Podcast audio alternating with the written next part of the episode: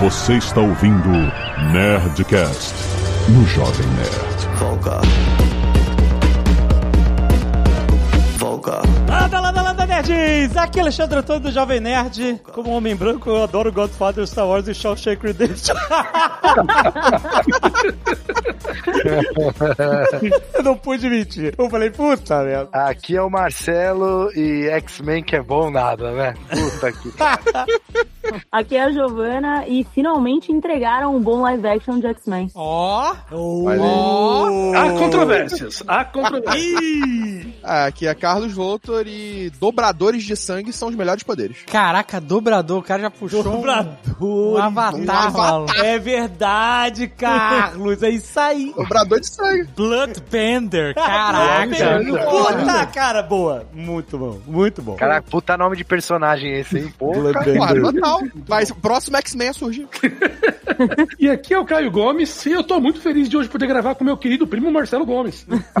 Hoje ele não veio, Caio. Hoje não precisou do, do- da presença. Aqui é a Zagal e eu vou propor um exercício fictício no final do programa. Olha lá. Muito bem, nerds! Estamos aqui pra falar da série que ninguém achou que ia ser qualquer coisa, que não foi qualquer coisa. Foi muito. Assim, nós, em peso aqui, acho que gostamos. Eu gostei Não, não. Tem Nós gente te- aqui que não gostou. Mas o Caio Gomes O sozinho, Caio Gomes Tem. sozinho, ou não, não sei. Caio Gomes tá Vamos aqui discutir. porque falou que não gostou. E se falar que gostou, Vai, vai cair, vai cair. é o Pedrinho do Nerd Bunker soltou uma crítica lá que o Marcelo veio reclamar comigo. É exato, cara. Eu Verdade editorial que chama, Marcelo. É, Ah, isso tá bom. aí, é isso aí. Vê o spin-off de The Boys, que me surpreendeu, que é um The Boys terceira temporada ponto 5, né? Porque basicamente... É, na verdade, ele é um Invincible live action, né, cara? Porque os caras pegaram os adolescentes ali, Olha, fizeram uma história de escola e deu certo. É o The Boys Team. É, The é Boys o- Team. os novos mutantes, cara. Os novos mutantes. Não. The Boss Teens é foda. Esse é o nome que o George Lucas criaria. É, pode crer. Pimei. Canelada.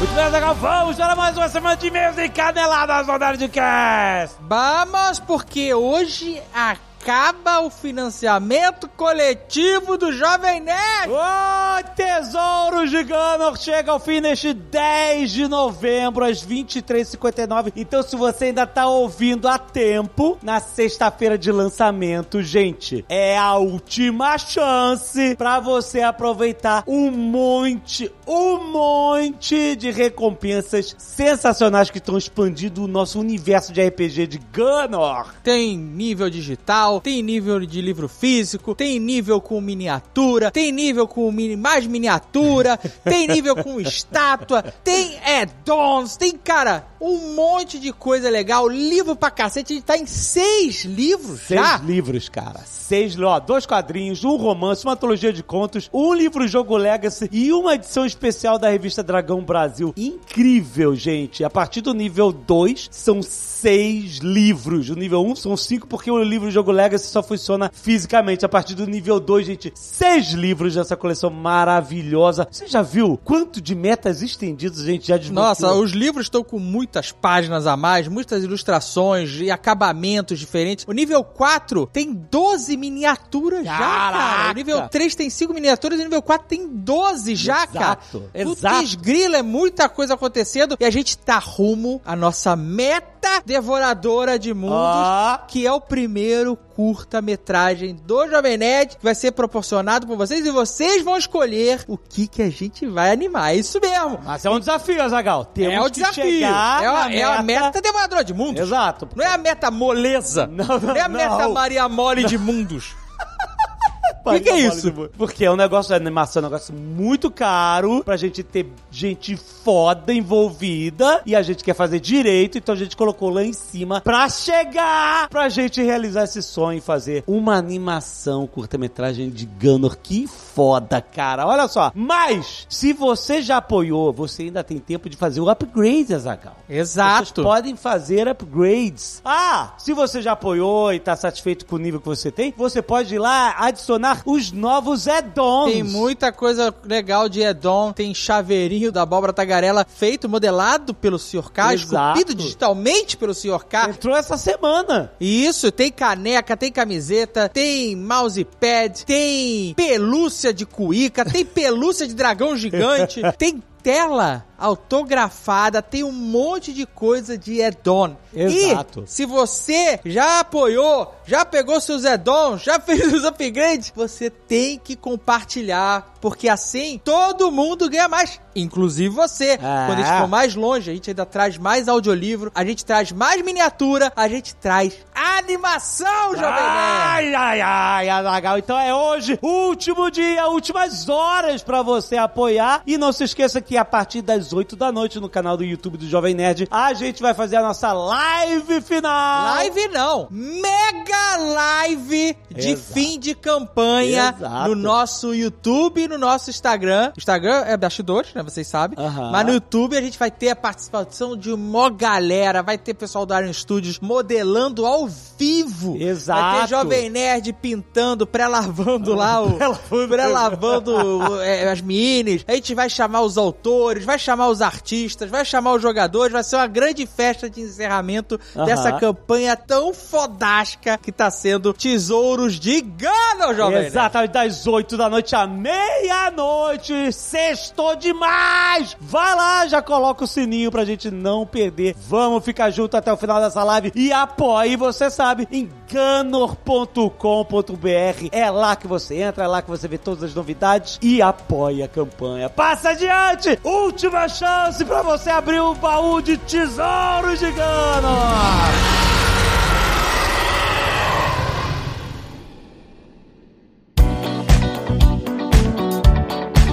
E Azagal, a gente teve recentemente no FIAP Next, Azagal. Sim, cara. Eu vou te falar, eu vou resumir o que é o FIAP Next Hum. em uma frase. Hum, Uma feira de ciência nos esteroides.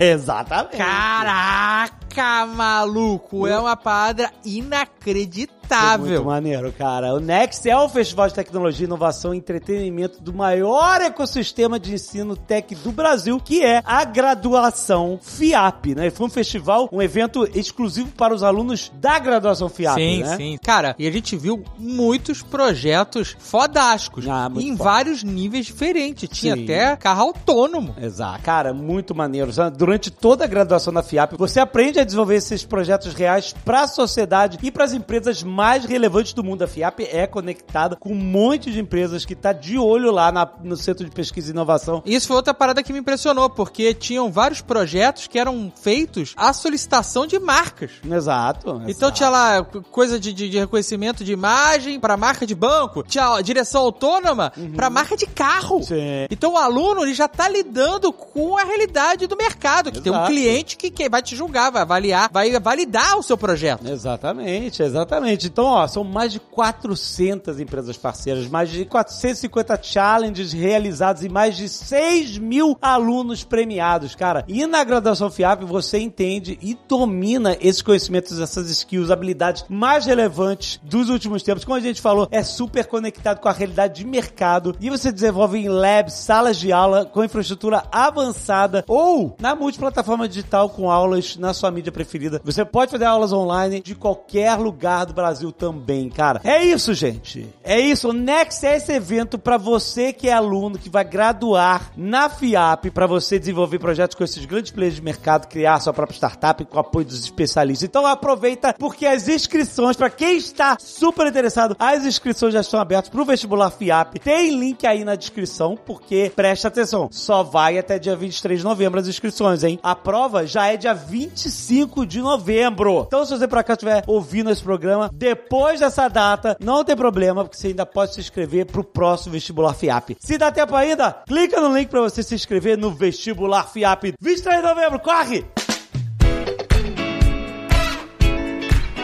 E olha só, Black Friday está chegando também, Azagal. Olha! Todo mundo gosta de economizar na Black Friday, achar boas ofertas. E a gente vai falar do Pelando, que está aqui com a tempo! gente. Olha quem tá É, de volta. exato. Seja bem-vindo, Pelan. Exato, o Pelando é um aplicativo gratuito que funciona como uma rede social de compras. Como é que é? Lá tem uma comunidade de pessoas reais, de verdade, que colocam promoções que também são validadas pelo time Pelando pra garantir segurança, né? pra não inventar ou botar uma promoção bosta ou alguma coisa que não seja segura. Então eles validam, tudo tá lá tá validado. E lá você vai encontrar a promoção de um monte de categorias, cupom de desconto, tudo, cara. A comunidade tá sempre de olho no que vale a pena. E caso você esteja de olho em algum produto específico pra essa Black Friday, você pode ir lá no Pelando e cadastrar um alerta de desejos. Que aí você ele te notifica assim que encontrar uma promoção pra esse produto específico que você quer. Quer videogame, smartphone, que seja. Smartwatch. Ah, eu quero smartwatch tal. Se entrar em promoção, você cadastra ele lá, entrou em promoção, você recebe o alerta. Mas além dos alertas, você pode também usar o Pelando pra acompanhar e comparar os preços de produtos que você quer comprar. A comunidade do Pelando tem mais de 2 milhões de usuários. Olha. Galera super engajada. E você pode acessar o Pelando Chat, Azagal. Que é um lugar no app feito pra você trocar informações sobre produtos, serviços, lojas, o que você quiser, tudo em tempo real com a comunidade lá que é mega ativa. Porra, excelente, hein? Black Friday. Exato. Desconto bombando? Aham. Puta, E quando- pelando. Quando você paga. Fez um jargão aqui, você não vai prestando atenção.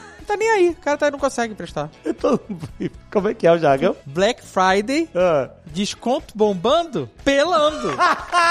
bom, caraca. Aí, Azagal, nem precisa de briefing, muito bom. Ó, é totalmente gratuito. Você pode baixar agora o aplicativo para Android ou para iOS ou acessar o site pelando.com.br. Tem link aí na descrição. E se você não quiser ouvir os recados e e-mails do último Nerdcast, pode pular diretamente para 23 minutos e 33 jovens sups. Quero agradecer aos Zés que doaram sangue e salvaram vidas. Lembrando, tem um pedido de doação para o Banco de Sangue de Sorocaba que está com estoques muito baixos. Basta você baixar o aplicativo Coulson, agendar uma data e fazer doação. Muito obrigado quem puder. Valeu, galera. Também tem um pedido de doação para Beatriz Dias, matrícula da paciente 381-502-1 e Caraí, Rio de Janeiro, RJ. Quem puder ir, a gente agradece para doar sangue para Beatriz. Obrigado. E agradeço ao Felipe Santos, a Patrícia Antunes, Daniel Alves e o Alan Soledar que doaram sangue essa semana. Muito obrigado, galera. Leonardo Murilo, 26 anos, modelador 3D, formando em desenvolvimento de sistemas, pós-graduando em desenvolvimento de jogos digitais, Ipameri, Goiás. No último Nerdcast, o Igor Cato citou uma história sobre um aluno que encontrou um bug no jogo produzido pela Iron Studios. Sim, fui eu! Ah, não acredito.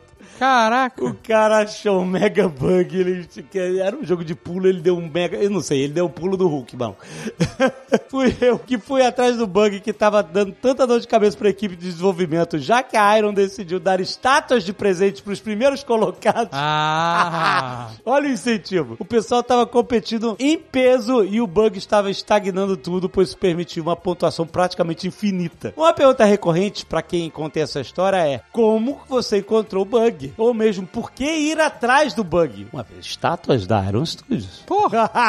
então gostaria de explicar o processo que criei para encontrar o bendito. Mas antes, vamos à motivação. Entrei na turma do Igor em janeiro desse ano. Seria um curso de seis meses junto com diversos modeladores mais experientes, como o professor, que seria um monstro da indústria. Todos ali, de alguma forma, queriam impressioná-lo. Eu não era o melhor modelador da turma e sabia que precisava de pelo menos ser lembrado pelo Igor. Me destaquei bastante ao curso, mas acredito que não foi suficiente, já que haviam pessoas extremamente profissionais ali. Eu, novato na área de games, ainda tinha mais perguntas do que respostas. Foi quando baixei o jogo que eles haviam acabado de lançar e sem querer, buguei o jogo fazendo ele, eu subi entre os 10 primeiros colocados. Não dei muita importância, porém alguns dias depois pensei um pouco e percebi que era a minha chance. Foi naquele momento que eu decidi que iria entender como eu buguei o jogo. Minha técnica foi o seguinte: primeiro, tentar reproduzir o bug novamente e perceber as variáveis no momento exato do bug. Segundo, tentar reproduzir o bug de forma constante. Terceiro, gravar o bug acontecendo. E quarto, criar um relatório sobre o bug, contendo tudo que eu sabia sobre ele e com sugestões de como resolver. Pelo menos temporariamente, já que eu sou programador, me deu o direito dessa parte. Eu não tinha nenhuma pista, então precisei apenas jogar o jogo por muitas horas, aproximadamente 10 horas, para reproduzir novamente o bug. Meu Deus, que paciência. Nossa. Caraca, quando consegui, prestei atenção em todos os aspectos daquele momento específico e tentei reproduzir de forma constante. Eram muitas variáveis, então lá, foram mais umas 10 horas jogando o jogo hiper casual.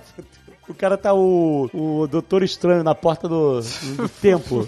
Caraca. Acredito que quatro dias depois, criei o relatório e entrei em contato com o Igor e enviei todo o material pra ele e pra equipe. Que aceitaram a minha sugestão de resolução temporária do bug e aplicaram um dia depois no jogo. E toda a equipe ficou tão grata que me deram a premiação que estava dando para os primeiros colocados como presente e me convidaram para ser beta tester dos jogos da Iron Studios. Olha aí, terminei o curso e sempre que encontro algum membro novo da Iron, sou apresentado como o cara que encontrou o bug. e mesmo não estando pronto ainda para entrar no mercado de games, acredito que consegui deixar minha marca de alguma forma. A história foi rapidamente citada no Nerdcast, então acho que funcionou. E talvez isso me abra alguma porta no futuro. Aliás, fui eu que fez o Funko do Sidney Magal. Nossa, cara. Lá no início do Caneca de Mamica, eu não acredito, cara. Porra, eu vou te falar. Esse Funko ficou bem feito pra caramba. Caraca, você vê ele aplicado, cara. Bem feito, bom. cara, bem feito. Porque já, assim, tem muita gente que faz esses custom made de Funko, né? Aham, aham. Funko sob encomenda. A própria Funko está fazendo isso agora. Sim. Ela descobriu que isso é uma vertical de negócio. Sim. Mas tem de várias qualidades diferentes, né? E- Caraca. E, esse, cara, parece realmente um Funko. Olha aí, trabalhar com a portuguesa foi um sonho realizado. Chorei horrores, kkk. E espero um dia trabalhar novamente com a equipe Jovem Nerd. Olha aí, cara. Caraca, animal. Muito bom, olha, o, o Instagram dele, quem quiser ver, é leo.murilo. Valeu, Léo, cara, muito bom. Rafael Estevan, desenvolvedor front-end, São José dos Campos. Jovem Nerd, como você não foi capaz de zerar God of War até agora? Não deu tempo. Você deve um Nerd Player do final da história, da última hora do game. Já ouvi falar que é tudo emocionante, etc. Não sei o que que é, que eu não tomei spoiler até hoje, mas... Ah, esse negócio de jogo que faz chorar também, eu vou te falar. O que, cara? Meu Deus. The Last of Us 2 eu chorei. Como apreciador do game, tenho que dizer que esse jogo, God of War, me fez chorar como uma criança. Principalmente quando a trilha sonora começa a tocar no fim da história principal. Acho que por estar completamente imerso na história, por todo o esforço que foi chegar naquele ponto, me senti como o próprio Kratos prestes a iniciar o Ragnarok. Eu, tenho que falar, eu esqueci de falar isso pra Gracete. É a porra do rio que você fica remando pegando frutinha. É muito longo, Gra Gracete. É muito longo essa porra. E ele continua: Puta que pariu, vai ser minha trilha sonora de entrada no meu casamento. Meu Deus do céu. Quero só constatar que jogos e suas respectivas trilhas sonoras são cada vez mais impactantes para os games.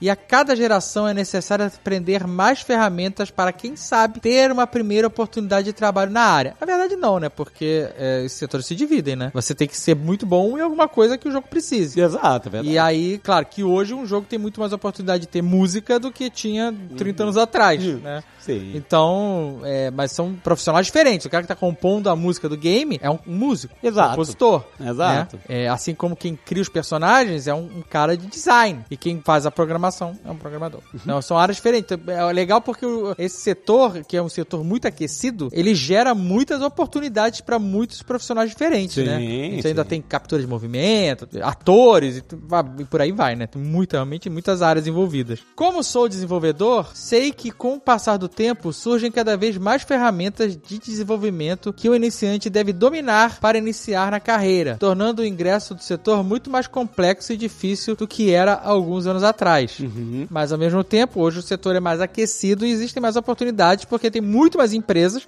Exato. um mercado muito maior do que tinha alguns anos atrás. E o que o Gracete falou, quando eles começaram a falar 3D, você tinha o, você tinha o site do 3D Online do Marcelo Souza e olhe lá. É, Tu exato. levava uma vida pra aprender umas coisas. E o Gracete falou assim, galera, tá tudo no YouTube. É, Sério com mesmo. certeza. O Gracete, que sem sacanagem, vocês não têm noção de como esse cara é, tipo, o sétimo Dan, faixa preta dessa porra, cara. Ele sabe muito. O cara foi diretor de arte dos dois últimos God of War. O cara que botou a barba no Kratos. Deus.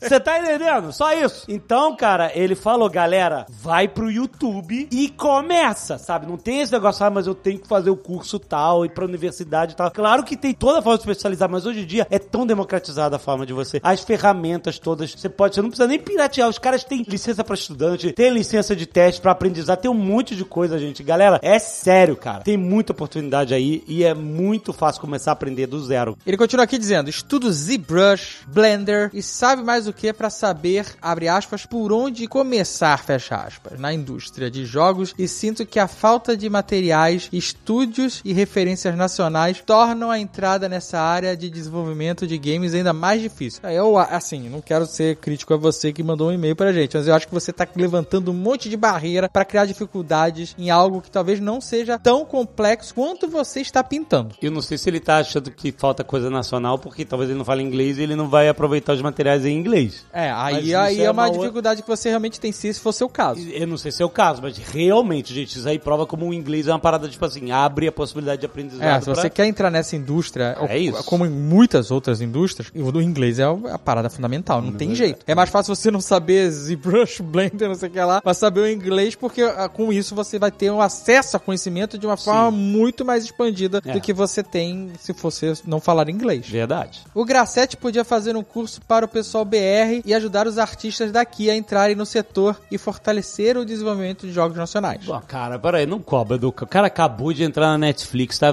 produzindo o sonho da vida dele. o cara não vai ter tempo agora de fazer curso. Mas assim, claro, ele sempre que ele vem aqui, ele dá uma força pra caramba, Não, sabe? e o fato do cara, de um brasileiro, ter trabalhado nesses projetos, estar na Netflix, é uma abertura de porta monstra. É? O nome de um profissional brasileiro desse tamanho dentro de indústrias abre os olhos Sim. dos gringos pro Brasil. Sim, E tá, eles estão de olho, porque esse cara com certeza vai conhecer outras pessoas e quando necessitar montar equipe ou indicar pessoas, ele vai indicar quem ele acha bom do Brasil. Aham, Né? Então acho que essa cobrança que ele tem que formar os. Aí não. Aí eu acho que é uma, forma- uma cobrança desnecessária, na verdade, sabe? Mesmo porque ele falou que tem material a rodo em todo lugar. Aham. Você tem que saber procurar, né? É isso. É isso aí. Concluindo a choradeira do nosso querido amigo aqui, acredito que se houvesse um incentivo à disseminação de conhecimento e à construção de projetos grandes em território nacional, nossa indústria seria muito mais forte e nossos artistas seriam muito mais conhecidos. Por isso, parabenizo você, Jovem Nerd Azagal, pela iniciativa do desenvolvimento do game de Huff Gunner em território nacional. Sim. Obrigado. tem- e não é só o Rough Gunner, mas tem muitos jogos nacionais Exato. maneiros. É claro que aqui tem menos grana, o mercado é menor, tem muitos profissionais daqui que são fodas e acabam indo lá pra fora, como foi o caso do Grassetti, como até o Igor Cato trabalhou lá no Santa Mônica Studios durante alguns anos, agora que ele voltou pra ser, né, diretor de arte geral da, da Iron Suit, voltou pro Brasil, mas assim, cabe a gente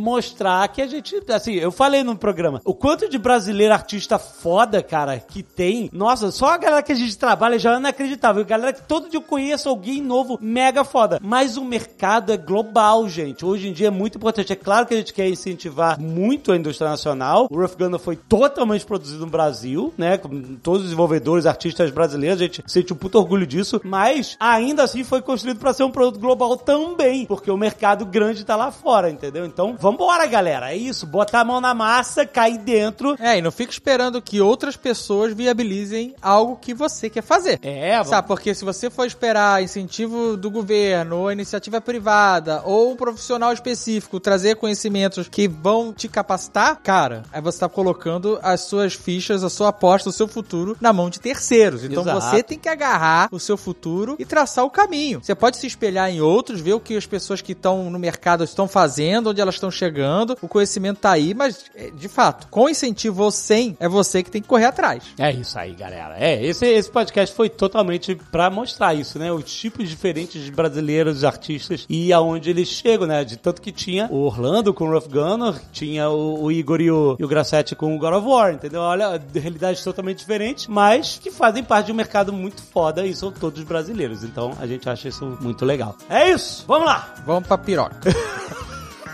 É isso, Bibi, é isso.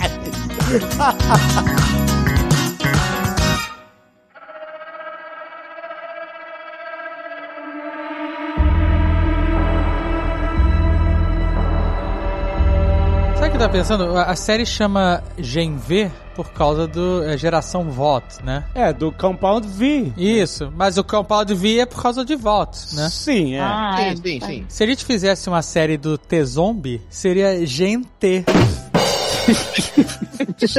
Gente, tá ótimo. E é uma série sobre zumbis, entendeu? É. Ó. E Ah, podia essa apresentadora, aquela moça do video show, lembra? Gente, não era? Nossa. Não lembro o nome dela. Cissa Guimarães. Cissa Guimarães. Guimarães. Como é bom ser velho, né, Caio? Porra, a idade a te revela a idade. né? a mulher que quebra o coco e não arrebenta a sapucaia.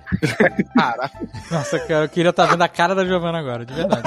Ela não faz ideia. tá ai. Tô só aceitando. Eu acho que a Cissa se aposentou antes da Giovanna nascer. Deve ter sido alguma coisa assim. Foi que nem lá a disputa da Xuxa. Quem era a disputa lá da outra vez? Que eu É, tava boiando. Pô, falar nisso, isso, essa série do Gen V me lembrou esse Nerdcast que a gente fez dos crossovers, porque os pais da Larissa Manoela com certeza dariam Compound V pra ela quando criança.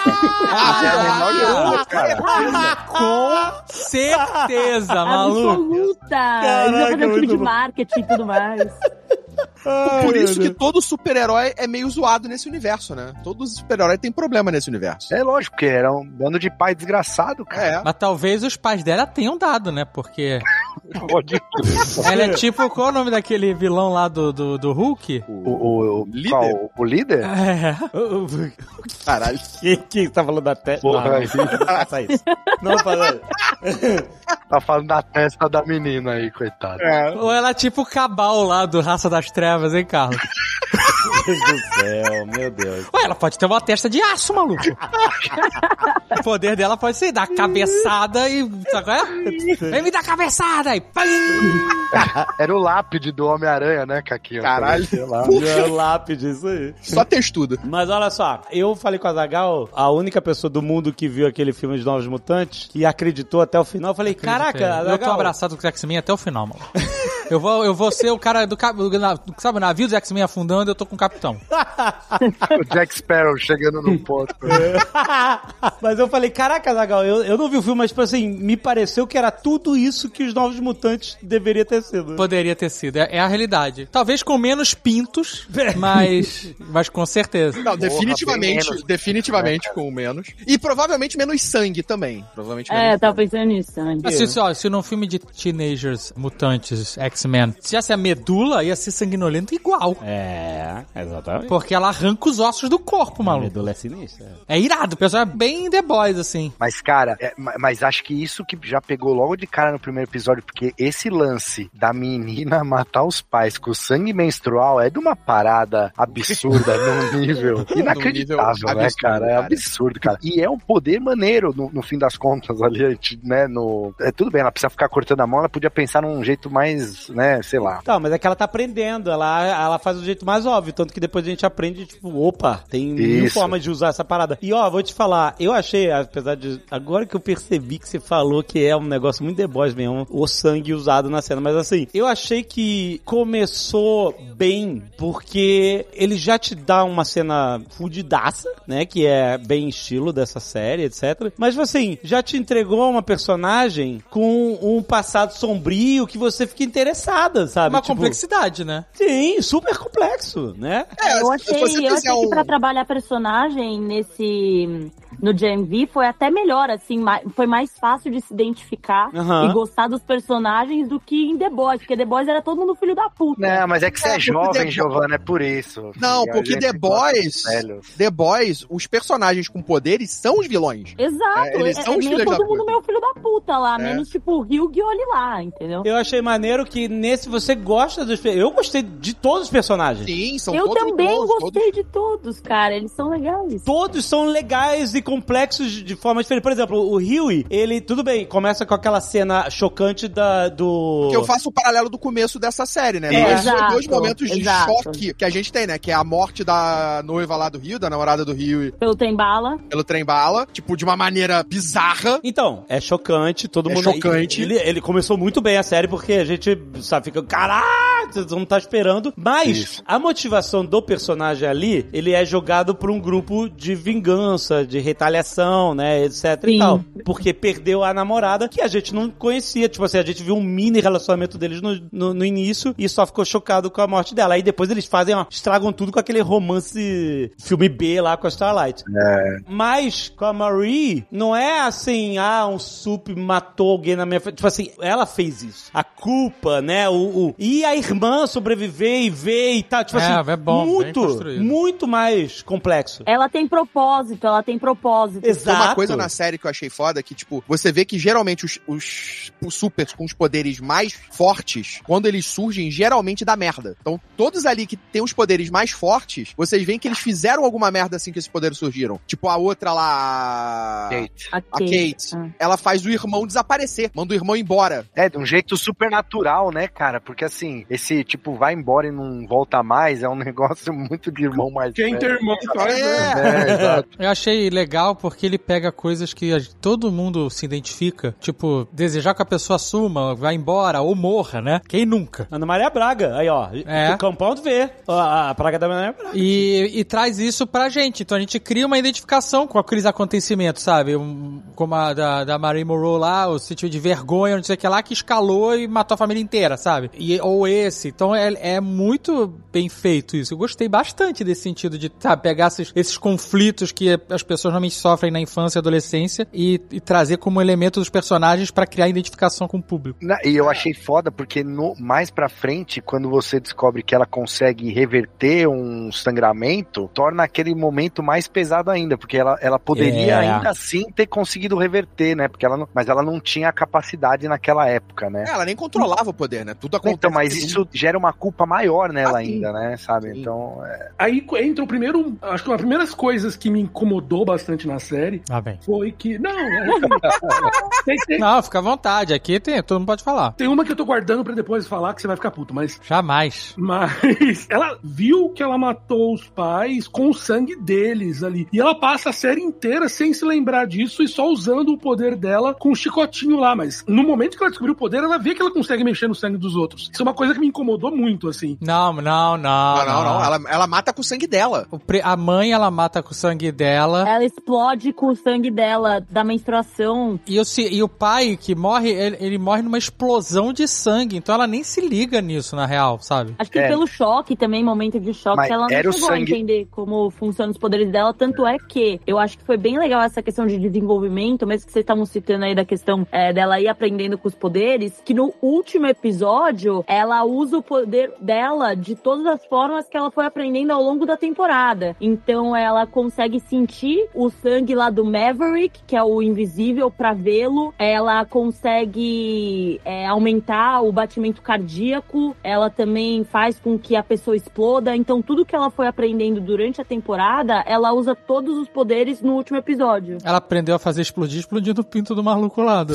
nossa, nossa. Deus Não é? É, Ah, porra, Aliás, sempre- se tem um negócio que eu impliquei foi isso. Tipo assim, ok, eles. Todo mundo nesse universo de The Boys é um porra de um pervertido. É, tipo, todo mundo acha normal essa sanguinolência toda, né? Mas assim, você. Tipo assim, ela explodiu o pinto do cara e aí quinta-feira seguinte o cara tava lá normal. E aí, galera? Mas É, será que não eles é? reconstruíram o pinto dele? Fica a pergunta. É, fica aí, tem algum tipo de regeneração? Não sei. Porque ele realmente tava- tava muito tranquilo pra quem teve o pinto explodido. Exato! Ele tava indo na aula, pô, eu tenho que voltar pra, pra, pra faculdade, vou perder a aula. E o cara tava normal. Qual era o poder dele? Ele tinha o poder de. Blackout nas pessoas, não era? Não, mas ele era tipo. Ele era tipo um, um sensitivo, né? Ele viu o futuro, não é um negócio assim? Ah, é, também tinha isso. Uma parada dessa. Isso é, mas Ou era meu bullshit, não era, se pá? Não, acho que ele conseguia mesmo, só que ele não usava isso pra ajudar as pessoas, ele usava pra fuder ela, literalmente. Pra fazer, é. A gente não sabe porque existe essa a- a coisa da. Podem ter reconstruído, pode ter feito várias coisas. Cara, né? mas aí che- comenta, comenta uma linha de diálogo. Ah, o cara reconstruiu meu peito. Sei lá, alguma coisa assim. É. É, podia, É, podia, não, podia, podia. Realmente, concordo, né? Nossa, ainda bem que o Pinto Man me devolveu o meu pinto, né? Sei lá. Alguma coisa assim, né? Faz uma piada, sei lá, qualquer coisa. É, foi- achei estranho pra caralho. Cara, eu vi essa série dublada, né? Porque você viu com seus filhos? Não, não. Acho que ainda não é o momento. Sabe o que parece? É que o cara não tinha o pinto arrebentado no, no roteiro original e alguém simplesmente colocou essa cena lá pra que, ah, precisa ter alguma coisa sanguinolenta absurda aqui no meio da série. Ah, então arrebenta o pinto do cara, sabe? Que parece isso, parece que o cara tava seguindo o roteiro que não existia antes, mas enfim. Mas vocês se ligaram que existe dentro da Amazon Prime Video um setor que é especializado em fazer pênis gigantescos. Ah, com certeza. Você se ligou nisso? Porque tem na, tem na na The Boys, aquele pênis que o, o cara, o cupim lá, o termite, entra dentro Ah, exato. pela ureta, né? Aham. E nesse tem o que a garota escala e. Sabe qual é? A grilinho. Não, eu Cara. tava assistindo, eu tava assistindo esse episódio na academia, beleza? Então, assim, tava correndo na esteira, chegou esse momento, eu virei e falei. Então, Eu tava vendo no avião. Deus do céu. Foi bem Maluco. desesperador. Vocês têm que estar mais informados. Essa- porra é The Boys, cara. Isso é realmente, The The Boys é, é, é- é que nem ver filme sexta-feira à noite nos anos 80 com os pais, é isso? É, é que nem ver HBO na sala de casa. É, mas eu ia saber que a menina ia virar o grilinho e pular em cima do pau do cara e eu não tava Porra, o, esperando. nossa, no The Boys, na última temporada, o cara encolheu e entrou, o pau do cara explodiu o cara. É, Aliás, Não, é realmente o Mas polvo eu- eu- lá. O polvo é esquisito também. Mas tem eu, povo. fiquei, eu fiquei com muito medo na hora que o cara falou que você encolhe. Eu comecei a lembrar do Thanos e, putz, É, até não, mas- Que era, Ah, mas, assim, tava, mas um naquela terror, cena né? já dava pra sentir, né, o que ia Não, rolar. e esse lance da uretra, que eu lembrei do, da outra temporada do The Boys, já começou a me dar um calafrio, né, cara? E aí no, no fim foi engraçado, porque ela ficou dando um chute no saco do cara. É um negócio absurdo, cara. Mas é maneiro o poder dela, como ele se manifesta, né? Que ah, ela tem que vomitar pra encolher e tem que comer pra crescer. Porra, eu achei interessante, cara. Eu gostei. Mas ela aprendeu a controlar, pelo visto, né? Ou pelo menos É. ela provavelmente vai aprender a controlar, porque agora nesse último episódio ela chora, né? Então ela se sente diminuída É. e, portanto, ela acaba diminuindo. Então, vai eu acho que na próxima temporada, ou mesmo em The Boys, a gente vai ver um avanço dela pra ela entender como controlar as emoções pra ela crescer e diminuir independente da situação. Caraca, que irado. É, porque não tinha vômito Então na, na próxima temporada vai ter o pessoal, vai grilinha, e ela começa a Vai, crescer. Você Grilinha. consegue, vai lá, ela vai crescer. É, maneiro. Exato. Aí alguém fala, sua loser, ela diminui. Fica- Imagina. Mas isso é foda porque a gente vê que a parada trabalha muito a coisa da adolescência, de traumas. Sim, Porque você vê isso era completamente relacionado à própria mãe dela. Exato, isso Então- foi genial. Então, isso foi muito foda. a mãe dela fica, você parece um pouco menor, você tem que comer mais. É muito bom, né? Nossa, a mãe dela é uma desgraçada. Ela, né, ah, você já se pesou hoje? É muito vida real, assim. É, então, tipo, é- isso, isso eu achei muito foda realmente da série, né? Dela pegar. Ela é uma série de drama adolescente que trabalha dramas pesados, sei lá, nível. Não no nível euforia de drama pesado adolescente, Uhum. mas, tipo, é uma. um drama que trabalha, tipo, questões reais. Não, mas, mas ó, o poder da grilinha lá. Que é cricket, né? Mas grilinha é melhor. Grilinha, Grilinha. é foda, mano. Grilinho. Assim, eu vou falar uma parada que pode ser meio polêmica aqui. Que eu entendo que o poder dela tá relacionado a um distúrbio alimentar e tal, que é muito sério, muito grave.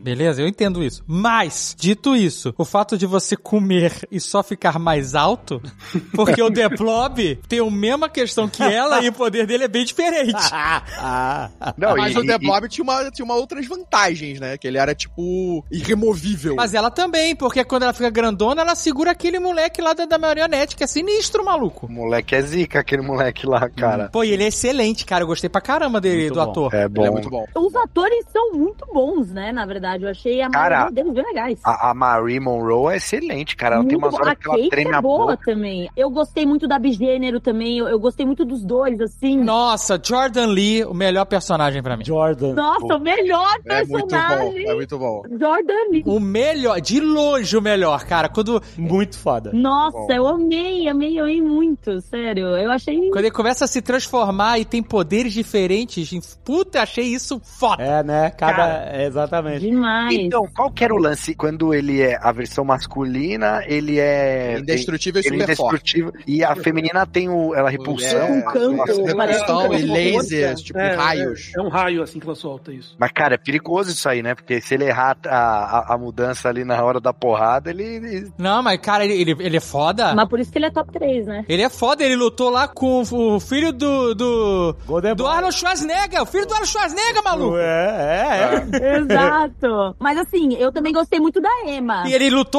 de igual pra igual, segurou o cara. Foi foda, cara. É muito legal, muito legal. É, tanto é que não, não ganhou mérito, né, coitado, mas tudo bem. Tanto que Aí- aquele outro lá, o, o filho do Polarity, qual é o nome dele? É, André, é? André. André. André. Esse eu achei. Eu não consigo entender o poder dele. Sabe é? Ele faz o quê? Parece É uma telecinese? Mas ele aguenta socão, aguenta porrada também. Nossa, mas mas, isso ele é- pra ser top 1, ele é Não, mas isso é 1. standard, né? É, O- isso é standard de super-herói. Invulnerabilidade é standard de todos eles, né? E, e regeneração também, porque a Marie cortava a mão e não ficava uma cicatriz na mão Não, dela, mas- né? é, a mas Maureen é o quase apanhou do Homelander e sobreviveu. Maluco. Ela tomou um, cho- um, um raio daqui do Homelander e tá ali pra contar a história, bro. Eu acho foda dessa série, não, não dessa série só, mas assim, do The Boys, o que eles criaram, porque assim, eu brinco com a Giovanna, né, do o, o, o anime, o que, que é o anime, ou o mangá? Tem uma concorrência absurda no, no, né, de produção, de animes novos, mangás novos, todo mês, uma porrada e tal. Então, cada vez mais pra se destacar, eles pegam uma boa história, normalmente, e aí eles recheiam ela com ou muita violência, ou muita perversão, ou os dois. E, e escatologia e tal também, né? Então, sei lá, o, o, o queridinho do momento lá, o Chainsaw Man, o cara tem uma serra elétrica na cabeça, uma em cada braço, cara. Então, assim, eu acho que o The Boys conseguiu fazer meio que isso, assim, pra se destacar no, no, no conteúdo mais americano, digamos assim. Então, cara, explosões, miolos, barulhos de... de... É bem caricato, né? de Exagerado. corpos, sangue, piroca, palavrão. Assim, é o bizarro escatológico, sexual, violento e com uma história que tem uma história ali, mas ele cercou de tanta coisa assim que realmente que é pra. É, é, é- é característico já, é, é pra. É, é o jeito que eles chamam a atenção, né? Mas eu vou te falar um negócio, ó. Eu que sou um filho dos anos 80 aqui. Nascido em 75. Forjado em 80. Amaciado em 90. eu posso te dizer o seguinte: eu que vi todo filme de adolescente que você possa imaginar. Eu vi férias em Palm Springs em loop. Sabe qual é? Eu vi o último americano virgem até meus olhos sangrarem. Esse é desesperador. Eu vi Porks com meus pais na sala. Ah, meu Deus. Eu vi nove semanas e meia de amor no Natal, mano. Eu vi todas essas paradas. Eu vi todos os filmes do Jason e eu sei o que acontece com quem transa. Os adolescentes que transam.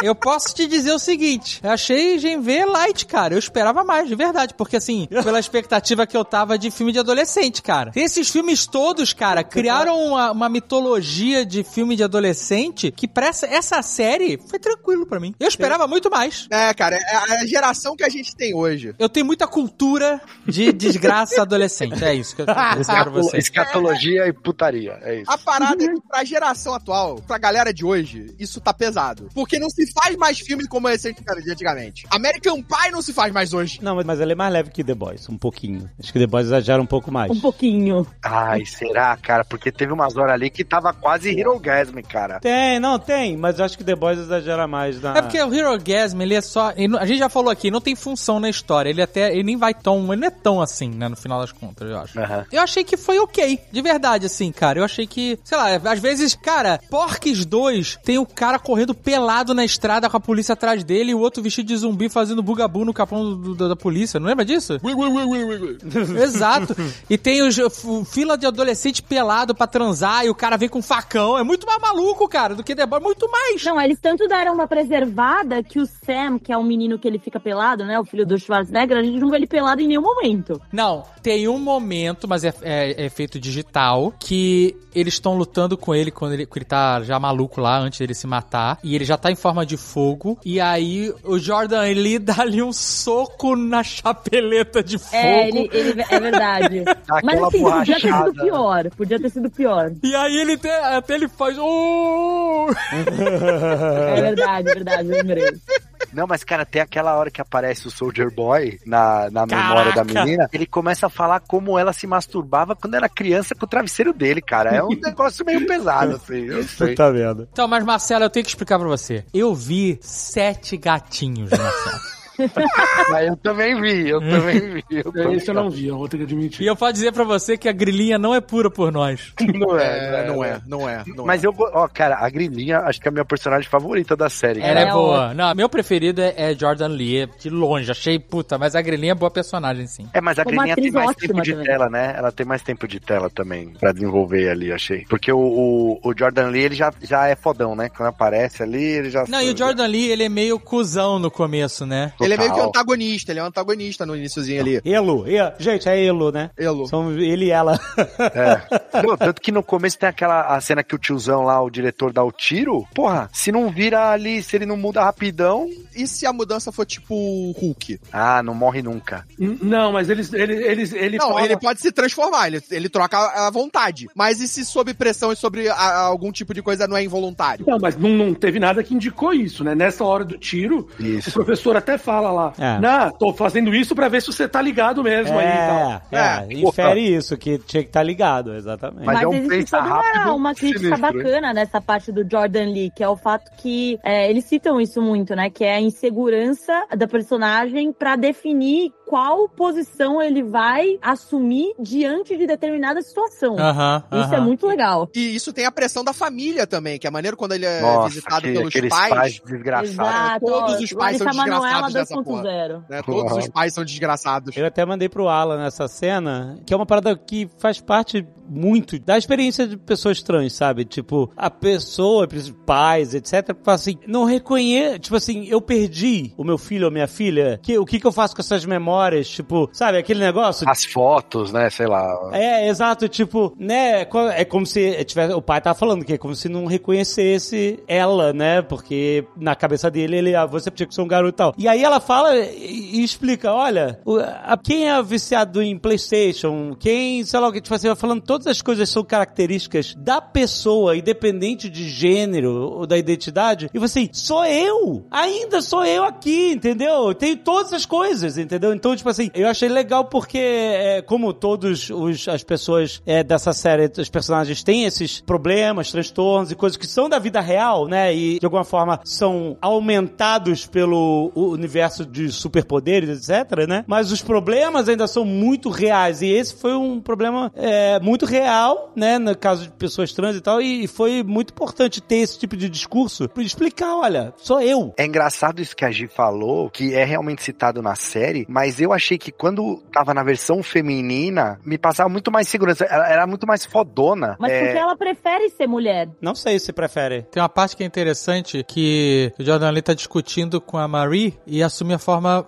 masculina. Isso, isso. É, exato. E aí ela fala assim: ah, não fica assumindo a forma masculina quando vier. Pra ter mais- É, e achei Ah. interessante esse detalhe. Ah, ela sempre muda, aparentemente, pra se adequar à situação que ela acha melhor. Então, por exemplo, eu senti, por exemplo, que ela queria estar como mulher, mas ela se sentia insegura de se colocar como mulher se relacionando com a Marie. Então, não sei, não, eu não, não sei, assim, porque eu fiquei bastante com a impressão que Elo era realmente um binário. né? você é gender fluid. É, É, então era, era, era uma pessoa que era gender fluid e em alguns momentos Elo queria se apresentar como a versão feminina, Elo como a versão masculina, mas eu não, não, não senti essa preferência, tanto que, que foi bem claro que era uma pessoa gender fluid lá. Então, sei assim, eu não. É, e a Marie também nem aí, assim, né? Não, não demonstrou a Marie nem nenhuma aí, ela deixou preferência. muito claro que tava nem aí. Agora vocês estavam falando dos pais, é interessante porque o pai do Polarity, o Polarity Senior, Nossa. tem também essa questão de cobrança, de você ter que ser o fodão, né? O melhor da turma e tal. Esse é o pai do Neymar, é o pai do Neymar. O pai do Neymar, caralho. Cara, saiu notícia hoje que o, o, o- o pai do Neymar que negociou a pensão da mulher que eles se separaram. Tipo, o cara tem 30 anos e quem tá negociando a pensão da mulher é o pai, velho. Puta que eu pariu. 200 mil por mês. Bizarro. O lance é, ele era do 7, né? O, o pai do... eu Esqueci o nome do cara aí. Do, É polar, Polarity, polar. Polarity, polaridade. Ele era fodão, né? Na, na juventude dele. Ele era O do poder 7. dele é o né? mesmo? Isso eu não entendi direito. Pareceu Era o que mesmo sim. poder? Pareceu que sim. Parece que sim. Deu a entender, pelo menos. Era mesmo? É, tanto que ele ficou bolado que o pai tava tendo negócio no cérebro lá e ele falou, putz, não pode usar o poder. Isso foi uma coisa legal, porque esse foi um ponto interessante que a série abordou também. Porque essa série é legal porque, apesar de ser um spin-off, é um spin-off que tá totalmente amarrado com a série principal e tudo que É. acontece lá vai ter consequência É. na outra série. Tanto é que eu acho que o Sam é o Black Noir. Eu acho que a gente vai seguir pra esse caminho. Não, o Black Noir foi pro saco. Eu acho que ele O vai ser o Black, Black Noir, Noir. porque assim, o Black Noir, é, não sei se vocês viram, saiu o set Cuidado. de filmagem. Cuidado com Não, sa- spoiler. Não, saiu uma foto do set de filmagem de The Boys. E o Black Noir tava lá. E as pessoas não entenderam, porque o Black Noir supostamente. Pode falar que ele morreu? Não sei. Não, ele morreu, não, isso sim. Pode. Ele morreu no The Boys. É. E aí ele tava no set de filmagem. Todo mundo virou e falou: pô, se ele morreu, como é que ele, ele tá gravando? ser Será que ele é o novo Black Noir? Seria irado, hein? Então, porque o que que acontece? É, Os tem bonequinhos, dois, marionete, a gente tem o cara. É. Seven, e só que eles estão desfalcados, porque a, a Queen Maeve saiu e o Black Noir morreu. Então ela morreu, em teoria, né? Tipo, pro público ela morreu também, né? Sim, A- mas aí quais são os dois novos que vão entrar? A Kate, que Hum. aí eles dois viraram uau, os, os Queens of Godolskin lá, os brancos padrões que entraram pra ser os salvadores da pátria, então vai entrar ela como Maeve. E o Sam, ele tem as mesmas, os mesmos poderes que o Black Noir e eles dois são esquizofrênicos. Então, eu acho que ele pode entrar como Black Noir, ainda mais com a- agora o fato de que ela tirou os sentimentos dele, né? E o Black Noir era esse Ah. personagem meio sem sentimentos, que só agia conforme o que falavam pra ele. Então eu acho que talvez ela entre como a nova Queen Maeve e ele entre como o Black Noir. Eu acho que faz bastante sentido, mesmo porque no final ali da série, eles falam, quem conseguir capturar e impedir o massacre, vai entrar pro The Seven. A- aquela louquinha lá que fica arrancando o cabelo lá, É, assessora é. de imprensa, ela liga, né? Cada um liga pra um e fala, quem conseguir acabar com essa merda, entra pro The Seven. E no final, eles mostram esses dois, né, que você tá falando, como os heróis da parada, né? Exato. Não, e é legal que esse, o Black Noir, ele tinha aquele lance com as animações, com o desenho animado. Sim, Isso. então ele era esquizofrênico. E esse cara tem o lance com os puppets. Cara, é demais isso. O massacre de puppets foi muito bom. é É foda. foda Foi bom, demais. vou negar que foi bom isso. Caião é muito foda, porque, tipo assim, a gente já tava overdose de sangue e É, escatologia é. e tal. E os caras trouxeram uma parada diferente pra Não, contar. então, boa essa isso foi, isso foi bom pra Muito caramba. boa essa cena. Não, as cenas mais quebra, assim, essa e a da rosquinha, pra mim. Tem a cena dele que tá transando com a grilinha e aí de Nossa. repente ele vê ela com um fantoche e ele Deus. fica meio que porra é essa? Ai, não, que horrível! E aí eu, assim, os caras conseguem escrotizar até uma parada dessa, né? Foi muito chocante essa cena. Foi muito chocante, cara. Eu fechei os olhos. Eu, Meu Deus, o que, que é isso? Foi esquisito, foi esquisito.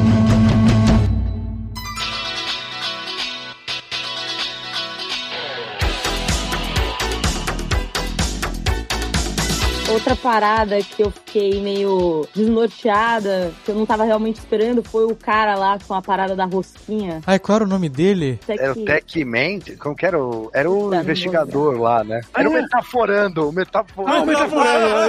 Metaforando, não.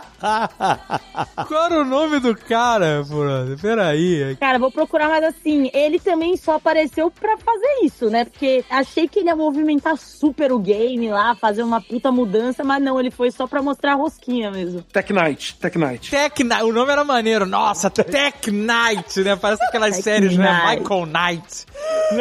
Muito bom. O super detetive. Não, mas é- daí, Ó, e, pra, e pra- e pra poder falar, eu, eu busquei no Twitter aqui com o Metaforando GV. Tá?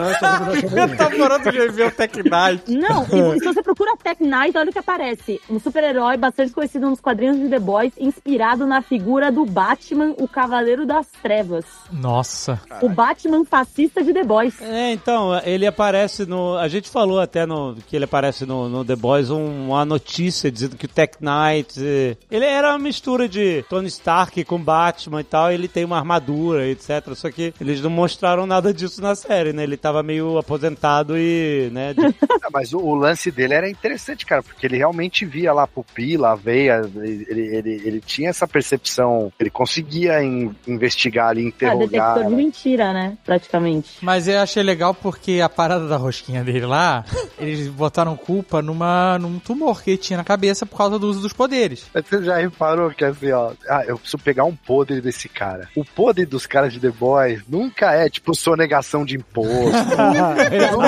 Exato, não, um não. atropelamento de pedestre, não. É tipo, sempre é uma perversão absurda, né, cara? É, eu, Sexual eu, eu, eu penso nessa essa parada porque eu acho que é um escalonamento, né? Porque se a gente pega no, mundo real, se a gente for pegar as paradas bizarras que pessoas famosas, de atletas, artistas fazem, no The Boys escalona isso com superpoder. Não, não, isso é mundo real, não se afasta muito, não. É muito parecido isso aí. é muito similar. muito. ok. Exatamente, é o que eu tô falando. A gente tá tá perto. Mas você sabe o que eu achei exagero? O cara guardou, escondeu um negócio no pinto da estátua do cara. Mas Tem que ser no pinto. Tudo, o cara tem que ser no pinto. É, nossa, pensei também, porra! Teve um episódio inteiro sem pinto. Então, ah, então bota o negócio no pinto da O fato sabe? de ser no pinto da estátua não faz sentido cara? nenhum, né? tipo, galera, sabe? É isso aí, esse é o exagero de Boys. Tipo assim, caralho, não precisava tanto assim. Mas o que eu tava falando é que o Tech Knight, eu gosto do nome, Tech Knight.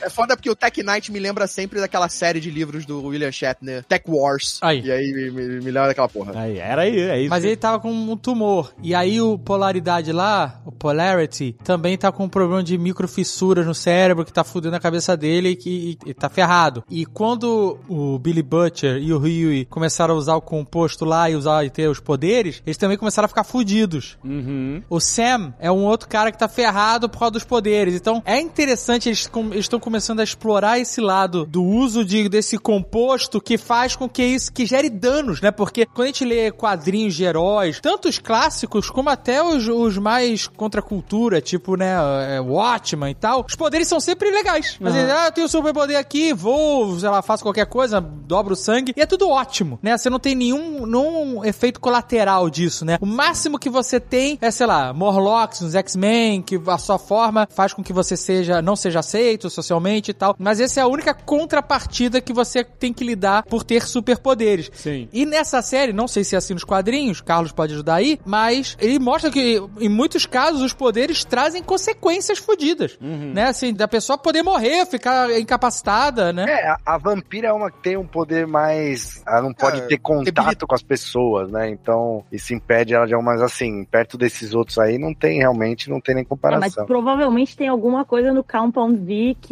altera alguma química ou algo desse sentido, mas cabe, sei lá, o Marco Pigossi estudar e descobrir o que, que acontece. Então, isso. Uma parada que é muito diferente, porque The Boys é muito diferente dos quadrinhos, principalmente nesse ponto, porque quando o Garth Ennis faz o The Boys, ele faz porque ele odeia super-herói. Ele faz The Boys como uma crítica escrota, sátira, bizarra, fudendo com todo mundo ali dentro. Não tem ninguém que seja legal ou bonzinho, ou direito. É todo mundo uma merda. Que é ele criticando o universo e tudo que é quadrinho de super-heróis. A série já traz uma abordagem diferente, né? Ela não é tão escrota nesse sentido como os quadrinhos são. E aí eu acho que a série ganha dos quadrinhos por causa disso. Porque os quadrinhos ele começa a ficar ruim pra mim depois de um certo momento. Deve ficar É. meio maçante, né? E- se e- ele e- faz a- sempre a mesma abordagem. É, Esse aí exatamente. foi o, o Sup nasce bom, a sociedade o corrompe, né? Mas, tipo, eles eram jovens, verdade. então a maioria ali ainda É tava... inocente ainda. É, ah, eu quero ser herói, eu quero salvar as pessoas. Tinham vários com essa ideia, né, na cabeça. Mas, Mas eu mesmo assim com o não Marcelo impedia... hoje mais cedo, tipo, não sei se vocês tiveram essa impressão também. Às vezes vocês sentiam que ia dar alguma merda, tipo, ah, essa galera tá muito boazinha pra ser verdade, e no final eles eram bonzinhos mesmo, tipo, as pessoas eram legais. É, então, eu, eu acho que mais ou menos, porque no- a Kate, por exemplo, ela era.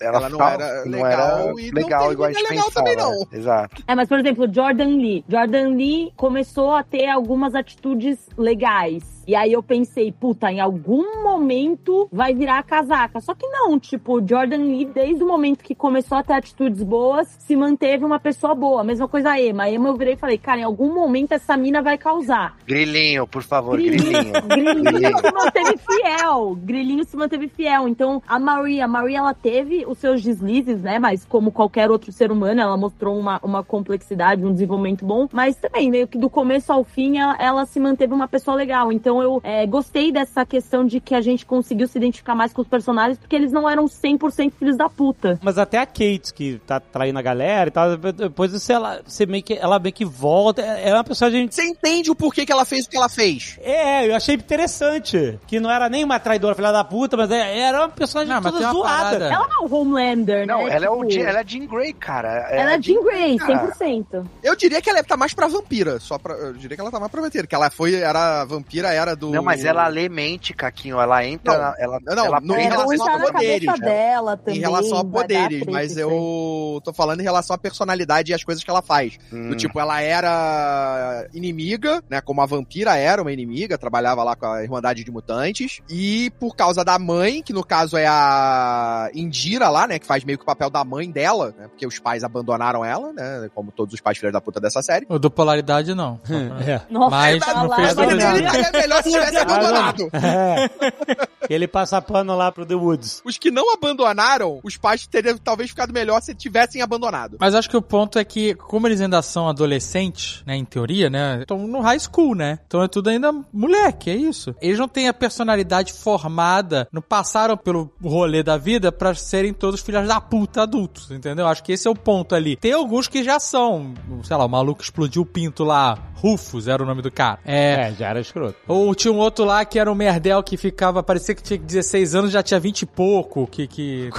Ah, é. O, o, o filho do Translucent também, né? O filho do Não, Translucid. o cara que transava com o Alfonso III lá, mano. Era um bode aquilo? O que que é? Era uma, uma- não, era uma lhama, né? Ah, era uma lhama. Ela cospe, cuidado. Uma vez eu ouvia falar assim, uma pessoa fala assim pra mim, que um cachorro adulto agressivo é pior do que um cachorro jovem agressivo. Por quê? Porque o cachorro adulto tem maldade, coisa que o cachorro jovem não tem. Então se é uma briga de dois cães, o adulto, a maldade dele prevalece, sabe? Mesmo que ele não seja tão forte. Não, mas tanto é que, cara, isso que você falou agora faz todo sentido, porque a quebra que a gente sente, nesse sentido de ser mal mesmo, ou, ou não tá lá pra brincadeira, é quando o Homelander chega. Exato, porque ele é o cachorro adulto, ele tem É. maldade. É. E aí acabou a brincadeira, entendeu? Ele chega. É que o Anthony Mack ele é muito foda, né? Ele com uma expressão já consegue mudar a porra toda. Então o cara chegou, acabou a brincadeira. É bom demais, né? É bom demais quando ele chega, ele faz só com o dedinho.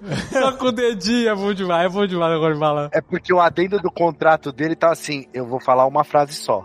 Então vocês, vocês escolham bem o que eu vou falar, porque eu não vou, eu não vou tecer um diálogo aqui, não. Só corrige que a Giovanna falou Anthony Mack. Como é que é o nome dele mesmo? Anthony, Anthony Starr. Anthony Starr, isso. Anthony Mack é o Capitão É o América. Capitão América. Capitão América novo. Ia ser uma loucura se Ah, chamar é aparecesse o verdade, Mac, é né?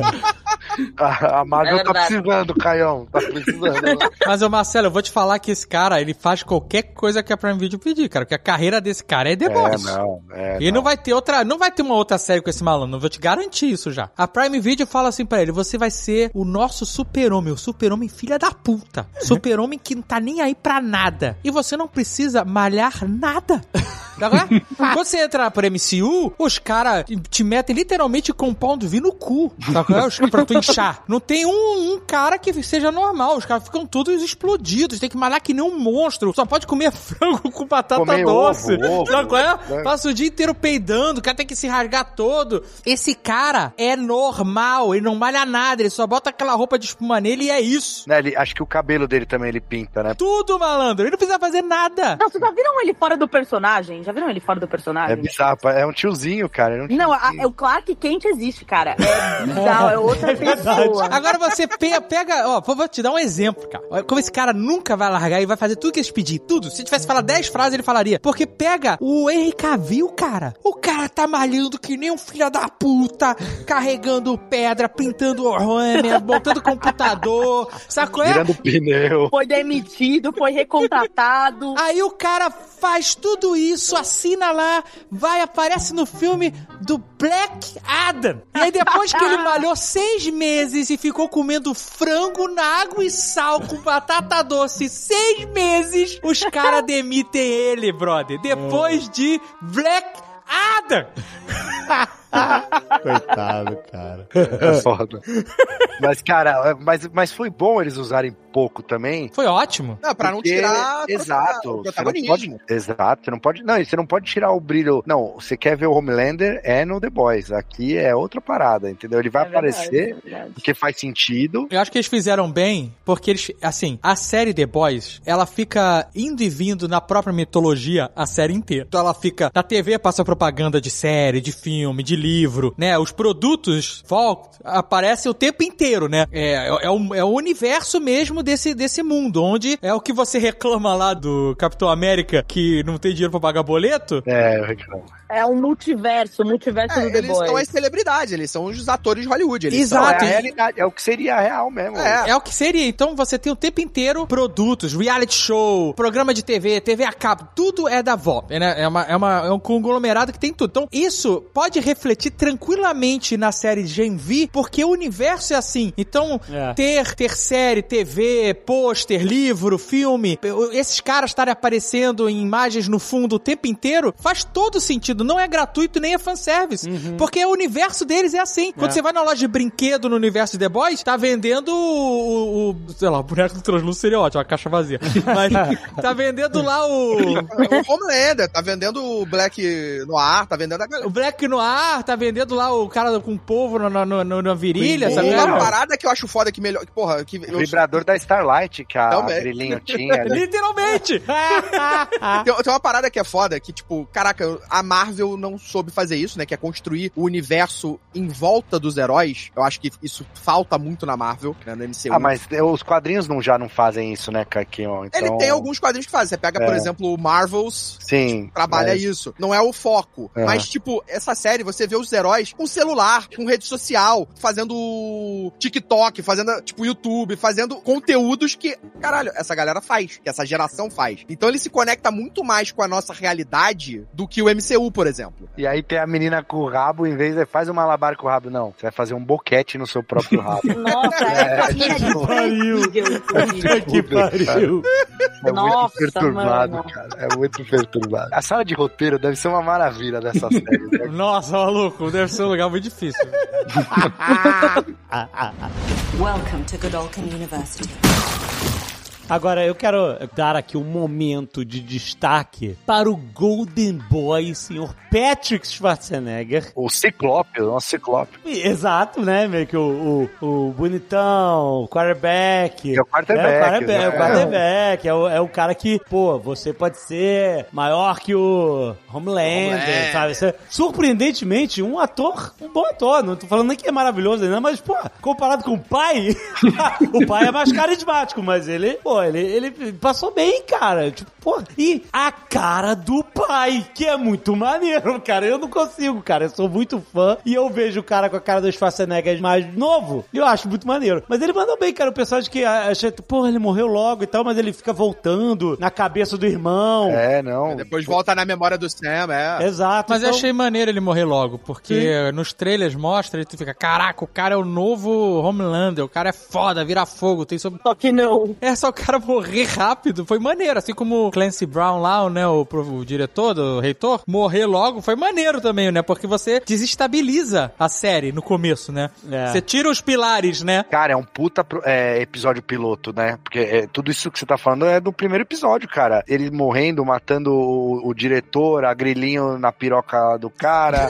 tipo, tudo isso, a, a Marie matando os pais, tudo isso é do primeiro episódio, cara. Você não tem como dormir. Eu, eu, eu tô vendo o Loki, né? A série do Loki.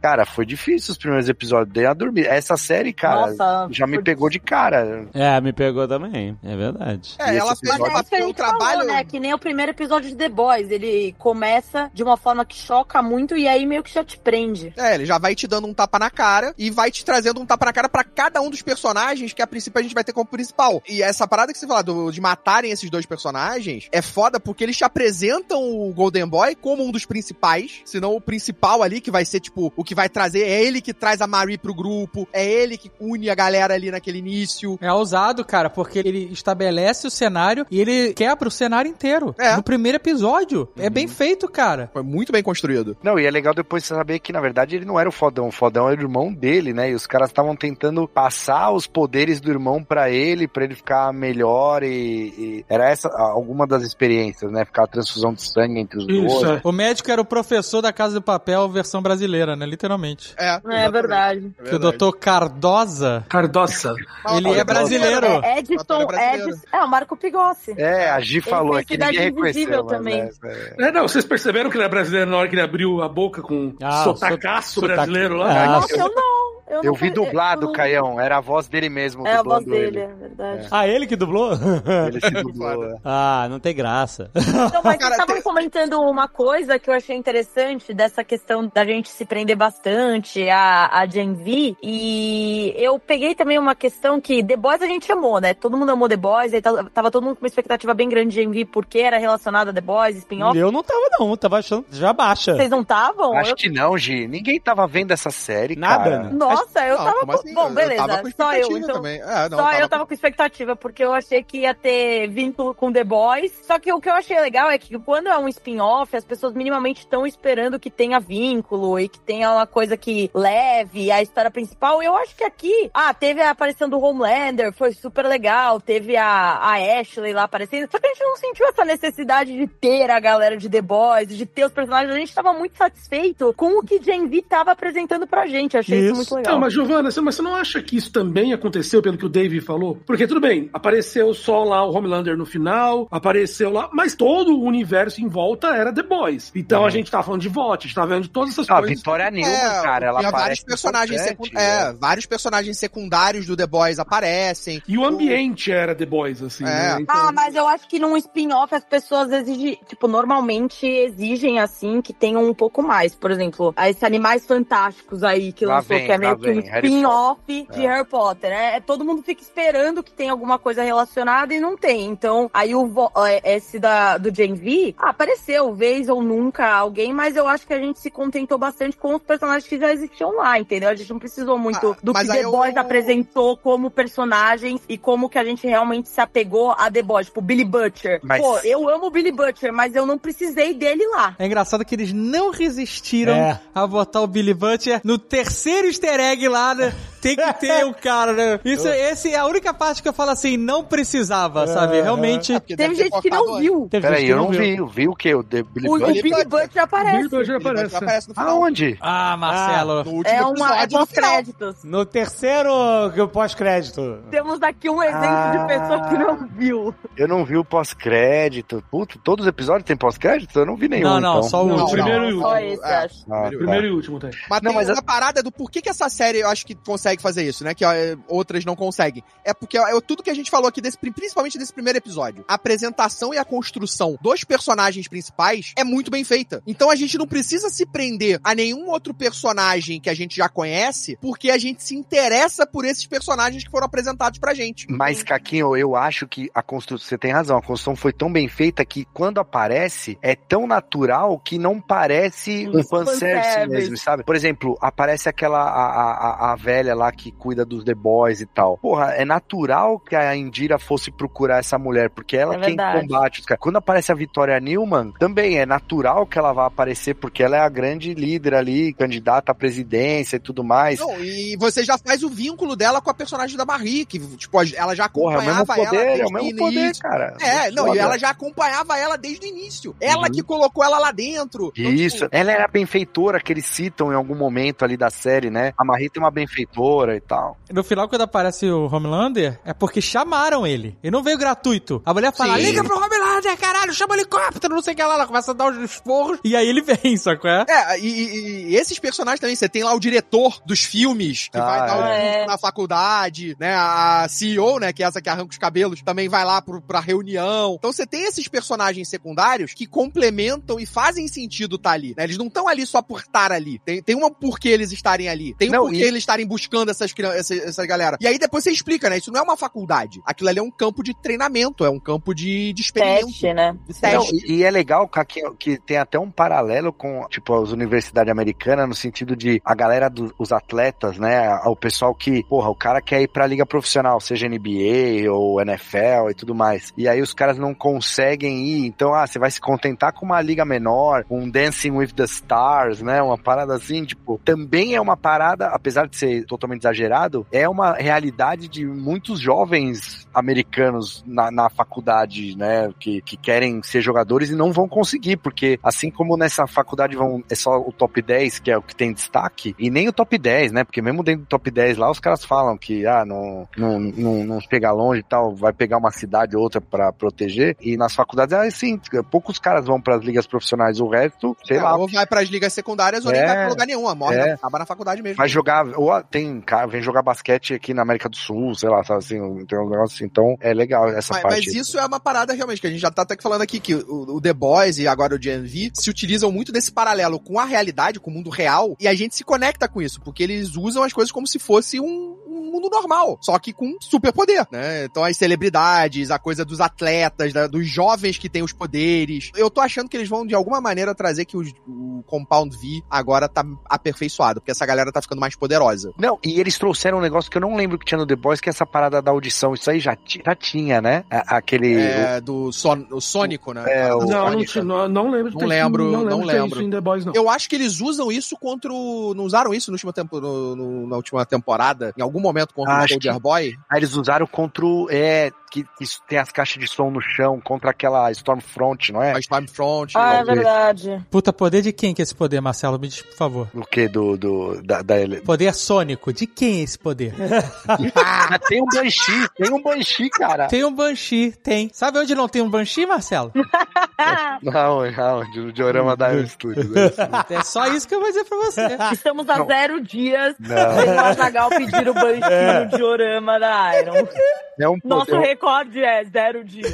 é um poder que tá na mão de qualquer um, porque só tem um radinho com alto-falante, cara. É é isso que eu queria dizer, entendeu? Não é bem assim, né? Mas tudo bem. O Banshee real ali da série, ele destrói, né? Ele que derrota esse. É, ele quebra. Ele, que- E ele quebra as caixinhas de som. Exato. E aí leva todo mundo na salinha ao desespero. Essa cena é muito boa. Welcome to Godolphin University. Eu quero propor um exercício aqui que a gente fez no outro Nerdcast de The Boys. E no outro Nerdcast a gente falou dos poderes que a gente gostaria de ter. Só que em- no universo de super-herói, você não escolhe o poder que você vai ter, certo? Então eu vou propor que a gente pense em poder para os outros. Ah, cada um Entendeu? pensa no outro. Não, como assim? Marcelo tem que pensar num poder pro Alexandre. Ah, entendi. Alexandre tem que pensar no poder pro Caio. Caio tem que pensar no poder pro Carlos. Carlos tem que pensar no poder pra Giovana. Giovana tem que pensar no poder pra mim. E eu tenho que pensar no poder pro Marcelo. O poder que você vai pensar pra mim é fazer o Banshee. né? vai sair Banshee pelos meus orifícios. Né?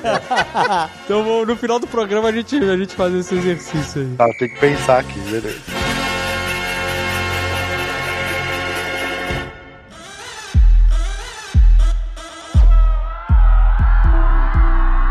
Mas você estava falando do roteiro e ele é assim, é um roteiro adolescente, né? Que em alguns momentos fala dessa vida universitária e tal, americana. Adolescente transante, transante. Sim, mas é legal porque ele fala de uma forma super atualizada, né? Assim, né? Com social media, né? Então, Likes, né? é, É. um roteiro bem construído nesse sentido, cara. Achei. Galera que fez o roteiro da série, tá de parabéns, principalmente pelo aquele episódio, episódio 6, onde eles entram na cabeça da Kate. Ah, muito maneiro. Puta, esse episódio é maneiro demais, cara. Os caras estão numa confusão, não sei o que lá, de repente, tum! A cara apaga e os caras acordam em outro rolê, outra situação, e aí. E aí acaba o episódio, né? É, Acaba o episódio. Aí é no outro que vem a explicação, né? Caraca, cara, bom demais, cara. Que eles aparecem na casa daquele adolescente de 20 e poucos anos lá. Que morre e ninguém menciona mais, né? Ah, Mas isso, cara, isso é o mundo do The Boys. As É. pessoas morrem numa quantidade absurda. Não, é que- Porque o que- tempo inteiro tá rolando algum acidente com o Super Ser. Eu achei foda que ele explodiu na cabeça da Kate e depois saiu e foda-se, ninguém viu o corpo dele mais lá fora. É, é, Esse negócio que você falou, ninguém se importa mais. É da hora que tem, em alguns momentos, né? Os guardas do, da floresta lá, o cara chega e fala: Ah, Greg, não, esse aqui era o Bob. Aí É. no outra hora fala. Ah, Bob, Confundiu não, várias aqui é o vezes. Greg. e eles morrem, foda-se, né? cara? Exato, exato. a vida não vale nada no The Boys, nesse universo. Achei que mais gente ia morrer, inclusive. Mas é muito maneiro esse episódio, cara, que eles entram na cabeça dela e aí primeiro eles estão vendo as questões dela, mas depois, como ela lê a mente, e a gente ainda não sabia disso, É. a gente começa a ver as questões deles também, dentro da cabeça dela. Cara, puta, muito legal, cara. É. Porque no bom. Início, ela era o que o Caquinho falou, era tipo, ela era uma vampira, assim, ela De encosta- manipulação de de manipulação. Me desculpa, ela não tem nada de vampira, nada. Não tem nada de vampira. Só que ela tem que tocar, é. Não, Não, é é só tirar a luvinha e encostar. E Ao- da personalidade, do Teve. fato dela ser uma vilã que vai pro lado dos mocinhos, se É. sente culpada pelo que ela fez. A gente- Eu, eu não a sei se, eu não sei se ela é vilã. Eu não, eu não. A vampira não se sente culpada. A vampira, você tá me dizendo que a vampira se sente culpada da Capitã Marvel lá, Miss Marvel? Sente! Não sente nada! Não sente nada! Tem uma edição inteira dos quadrinhos voltada só pra culpa dela. Que ela começa a ser assombrada pelo fantasma da Miss Marvel. Uma vez, uma bad trip, ela tá sempre sorridente, não tem uma imagem dela que ela tá sorrindo. Mascando chiclete. David, é, porra. a gente pode discutir a porcentagem, mas você me dizer que não tem nada. É só a parada do toque. Só essa, cara. O poder dela não tem nada a ver, cara. Não tem nada a ver. Não, não, mas o que eu queria dizer é, o, o preciosista dos X-Men, cara. Ela começou com um poderzinho que a gente achou, ah, beleza, ok, ela manipula e tal. Só que aí você vai entendendo que ela é poderosa pra caralho. É tipo um mutante nível ômega, assim, da, da, da É, parada ali, né, é. cara? E esse episódio dentro da cabeça os caras tentando fugir. Se bem que eu achei meio merda o jeito que eles fugiram. Aquele, o cara gritando com ela lá e aí eles acordam, sabe? Assim, ah, não. Eu achei maneira a parte que ela, que ela mesmo tá se culpando e tudo, e ela vai, pega, eh, tem aquele flashback que ela bota a mão na, na cara do, do Golden Boy lá e, sabe, esquece que seu irmão, seu irmão morreu, esquece esse, tipo assim. E ela fez isso uma cacetada de vezes, que o cara sempre voltava, sempre descobria e tal, não sei o quê, e ela não aguentava mais, e aquele círculo de sangue em volta do Isso é olho dela, legal, que eu ela achei- vai, o é, conforme ela vai usando, ela vai se prejudicando. E... Tudo bem que ela- o nível de prejudicada aumenta e diminui conforme a necessidade, né? Porque no final ela tava manipulando Deus e o mundo e não acontecia nada com ela. É, só ficou com o olho vermelhaço. Não, mas era um O medicamento. roteiro lá tava dando uma mãozinha. Não, mas ela falou umas duas vezes que eram os remédios que estavam que zoavam. Ah, é ela, verdade, não verdade, era verdade, o poder verdade, dela verdade. em si, né? Porque a outra manipulava ela, né? De alguma forma, a outra conseguia fazer com que ela lesse a mente dela e visse que ela não tava sacaneando ela, né? Que ela É, amava lembra ela que de tem verdade. aquela cena que ela, ela parece meio Indira, né? O nome dela? Indira? Indira, Indira. Que ela, ela fica aliviada, né? Porque ela fala, ah, eu gosto muito de você mesmo, a gente pode criar um futuro juntas. E aí a Kate vira e fala, ah, você tá falando a verdade. E ela E dá ela- meio que um suspiro de aliviado. de, tipo, eu tava mentindo, mas ela caiu aqui. E a Kate era uma sacana do caralho também, né? Porque tem aquela a cena dos guardas, que a guarda vira pra ele, não, você vai agora enfiar essa porra no rabo lá, o cacetete, não sei o quê. Os dois guardas ali quando eles estão fugindo, né? Caralho, é. E, e aí, do nada, ela aparece, assim, tipo, ela não manda os caras fazer um bagulho de boa, né? Não, o Rufus, ela falou logo no primeiro episódio, o segundo. Ah, você vai pegar e vai e vai pegar um bastão e bater no seu saco a cada uma hora. E E daí- gritar o que que ele fala? Vai gritar? Era. Puta, tinha uma palavra. Jumanji. Jumanji. Não, Jumanji. Jumanji. E aí passa um episódio, aí do nada sai um Jumanji. É, o nome. Aí tem um episódio que chama Jumanji, inclusive. no- Ela é tipo Killgrave adolescente, é isso. É, É. exato. Tudo bem que o, Rufus mereceu, né? Porque o filho da puta estuprou ela, mas tudo bem. Ah, sim, sim, sim. Ele tava com pinta ou sem pinta? Era o mesmo cara? É o mesmo cara. Acho que tava sempre. Então, é, é o mesmo cara. Esse aqui é bizarro. É, então. Esse cara tá perdidaço no rolê, né? Mas esse Tá cara é, é um abusador fudido, né? Ele não, não fez só com ela, fez com. Uma porrada de gente, é. Pelo que se entende, com uma porrada de gente. Tentou fazer com a Marie. Depois ele tá lá curtindo aquele escorrega de neve no corredor, chama os caras pra palestra da. Vitória Newman pra ficar xingando a mulher lá. tipo, Mas ele é o. Ele, ele também tá na turma do, do Mate, Mate Mutant Great Again? né? Ah, ele tá, ele tá com o bonezinho vermelho ali, do vaga ali, pô. Total, total. Onipresente o cara. Welcome to Godolphin University. Você mencionou a Indira, enfim, ela é a vilã dessa temporada, etc, né? Mas aí quando você vê, ela tá mandando lá o, o, o cara fazer o vídeo. Cardosa! Cardosa. Cara, Edson Cardosa. Marco Pigos, tá mandando Marco Pigos fazer o, o, o vírus. O vírus pra matar os super. Se você parar pra pensar, ela é a vilã dessa série porque você tá afeiçoado aos, aos é, supers que são adolescentes, que são ainda bondosos, etc e tal, tipo, que tem, né, não ficaram filha da puta. Mas você vê, ela é Team Billy Butcher total. Ela é heroína em The Boys. No The Boys, ela, ela é mó aliada da galera, entendeu?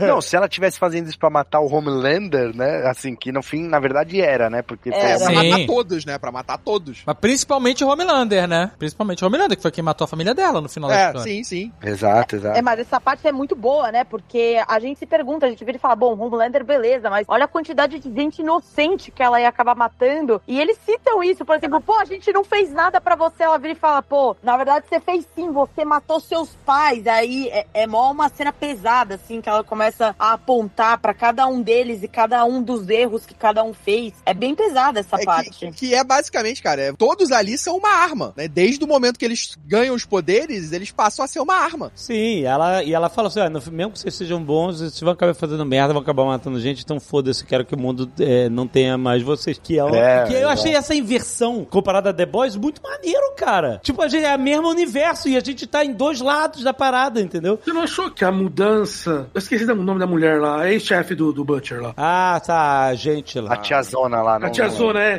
Porque ela, Ninguém ela lembra. é fogo. Ninguém lembra. Isso, é fogo no zóio. Daí a, a Indira fala pra ela lá que eu tô fazendo isso, ela fica, não, mas isso é um crime de guerra e tal. É Assim, genocídio. é, Isso ficou, ficou muito quebrado com o que ela é em The Boys e o que ela é na série, sabe? Isso me pegou muito, assim. Você achou, Caio? Porque não- não- ela não é tão sangue nos olhos assim no. no... É, ela vai sempre, ela meio que veta muita coisa que o Butcher É, ela, ela, segura umas pontas. ela né? é a coleira do Billy Butcher, na verdade, É. né? Porque o bicho é assim, enfreado, né? Na última temporada que mostra que ela que era a, a- a líder do esquadrão ali, inclusive do, do Black Noir, não é? Tinha o, o Soldier Boy e tudo mais, não, não tinha uma parada dessa? Tinha, tinha. É, o que, o que a parada que ela quer é, é controlar ou acabar com o Homelander. Porque ele é o descontrolado da parada. Hum. Né? Ele é o que tem a capacidade, o poder e não tem rédeas que segurem ele. O resto, ela- na cabeça dela, ela controla. Não, mas ela quer matar todo mundo. Mas agora essa doença aí, esse vírus, tá na mão da, da maluca lá que explode a cabeça. É verdade.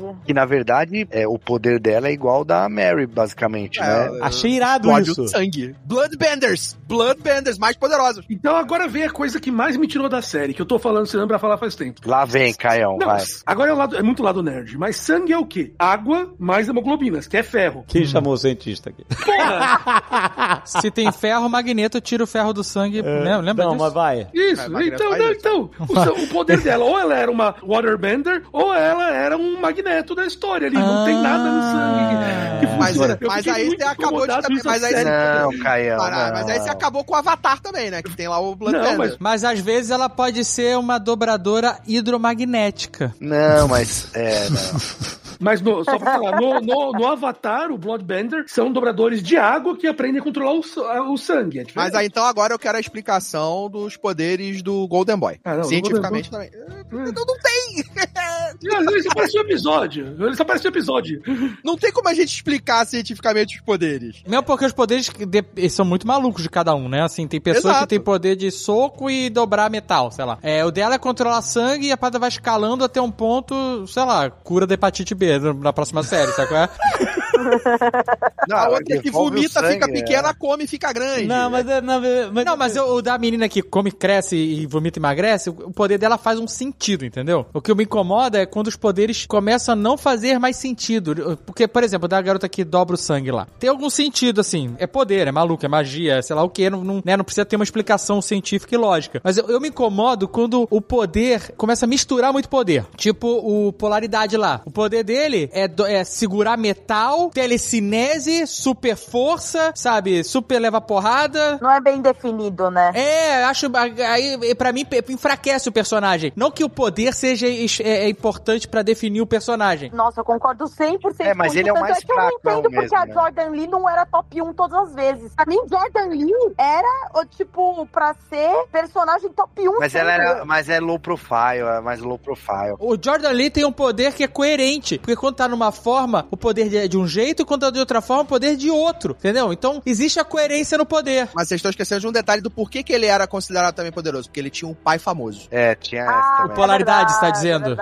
É, Isso. O marketing, tinha o marketing. Hum, É, a escolha, tá, ele- a escolha do, do, do ranking eram os diretores que falavam, ó, você vai ser o Verdade. primeiro, É, você vai ser o não é o nível, é necessariamente o nível de comentam, poder. né, que o Jordan Lee é bigênero e asiático, então ele teria essa questão Hum, de Tá, pra não ser o não ser tão no top 1. É verdade, isso eu tinha esquecido. Eu entendi o que o Kai tá falando é o seguinte, porque a parada é que é mais material do que os outros, no sentido que aqui a gente faz, ah, ela controla sangue, porque a gente vê sangue, pra gente sangue é uma coisa, sangue, o sangue, entendeu? Ela só controla o sangue nas suas veias, etc e tal. É que o Kai tá dizendo que é como se ela tivesse o poder de controlar cachorro quente. E ele tá falando assim, mas o cachorro quente é o quê? É pão, salsicha, ketchup e mostarda. Ela tem o Jornal poder e só sal. de controlar Jornal e sal. O pão, ketchup, salsicha e mostarda quando eles estão Jornal e sal. Você entendeu? Você entendeu? É isso que ele tá dizendo, entendeu? No cachorro quente não é uma coisa. Cachorro quente é uma união de coisas. Mas peraí, deixa eu fazer uma pergunta de ignorante aqui que eu realmente não sei. Mas o, o sangue é isso ou é tipo maionese que é óleo e ovo, mas eles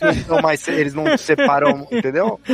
A, a maionese, ela é óleo e ovo, mas ela não tem o óleo e ovo, mas é uma terceira coisa. Eu fiquei em choque quando eu descobri que maionese era só óleo e ovo. Eu fiquei em choque. De verdade, assim. Eu falei, quê? Cara, essa é uma maravilha da É, é. física, cara. É uma parada bizarra. Você vê, você bota ovo, maionese e começa a misturar. E começa a bater. É, E vai virar maionese. Como é que é? O Almôndega fez maionese na sua frente aqui. É só isso, é óleo É e só ovo. Ó, Dave, já faz o seu vídeo aí, reagindo à criação da mostarda. Não, maionese, maionese. por Maionese, favor. maionese. ah, maionese. Inclusive é indicado colocar um pouquinho de mostarda pra ajudar ali na emulsificação da, da maionese. Aí sim, hein? Você falou assim, é a mesma coisa, tipo, quando você se corta, o sangue cai numa roupa e ele fica manchado, o que aconteceu? A água evaporou e ficou só as hemoglobinas lá. Então, é água e hemoglobina misturado, é isso, o sangue é isso. É água, sal, as proteínas e células. Vários tipos de células. É isso, é uma mistura. Mas será que ela não controla a hemoglobina, então? Então, mas se ela controla a hemoglobina, ela controla ferro. Então ela é magnética. Mas se, se- se- se o poder dela for específico ao ponto de ela só controla as- é- essa coisa né, nesse estado, nessa situação. O sangue naquele estado, naquele momento. Então, ela controla cachorro quente, é isso que você tá querendo dizer? Você entendeu? Se você tirar a salsicha do cachorro quente, ela não controla. É, Olha, é muito possível que exista alguém com poderes em The Boys de controlar a salsicha de cachorro quente. De verdade. Pelo menos a salsicha. De controlar a salsicha tem vários. Então, eu acho que não. Acho que as salsichas estão todas descontroladas. É, exatamente. O fato é que a salsicha é descontrolada.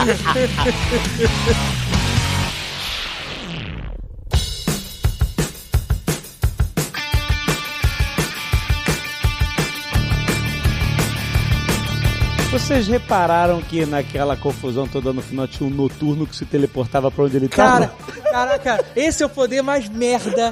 O cara se teleporta. É a porra do, do Jovem Nerd viajando no tempo um segundo no passado. Vai se fuder. É o noturno. Teleporte imediato. O cara dá um passo pra frente. Vai se fuder, cara. Eu não entendi, cara. Foi uma piada que eles fizeram de sacanagem fazer. Porra, é muito merda. né? Eu entendo que existem restrições orçamentárias e que essa série até representou bem até o nível de produção, né? É o mesmo nível de The Boys, né? Não deixou nada a dever, inclusive em membros gigantes. Mas nessa cena final, eu não fiquei decepcionado com ela, mas a quantidade de herói que tinha lá dentro, de sup que tinha lá dentro, tinha pouca gente agindo e muita gente, ai meu Deus, agora, tipo, a maioria dos alunos ali eram sups, por como é que eles não tomaram atitude? Só tinha os, os que estavam presos massacrando quem não tava e quem não era sup, tiveram que vir o, o nosso grupinho de super-heróis pra salvar o dia, não tinha nenhum outro ali que resolveu fazer alguma coisa pra lutar contra. Então, mas eles, eles meio que explicam isso. Olha, eu defendendo a série que eu nem gostei tanto, mas vamos lá.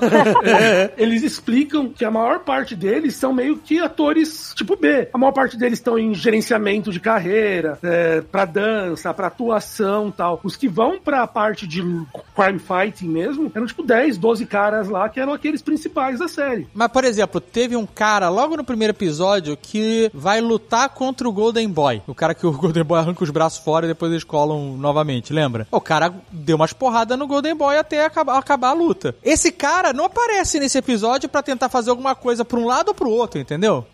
Não incomodou vocês, tudo bem. É. é. Não, não. O poder não, do Jovem Nerd é apatia, é esse. Não, Não, que, que, que, que eu? Porque eu, porra.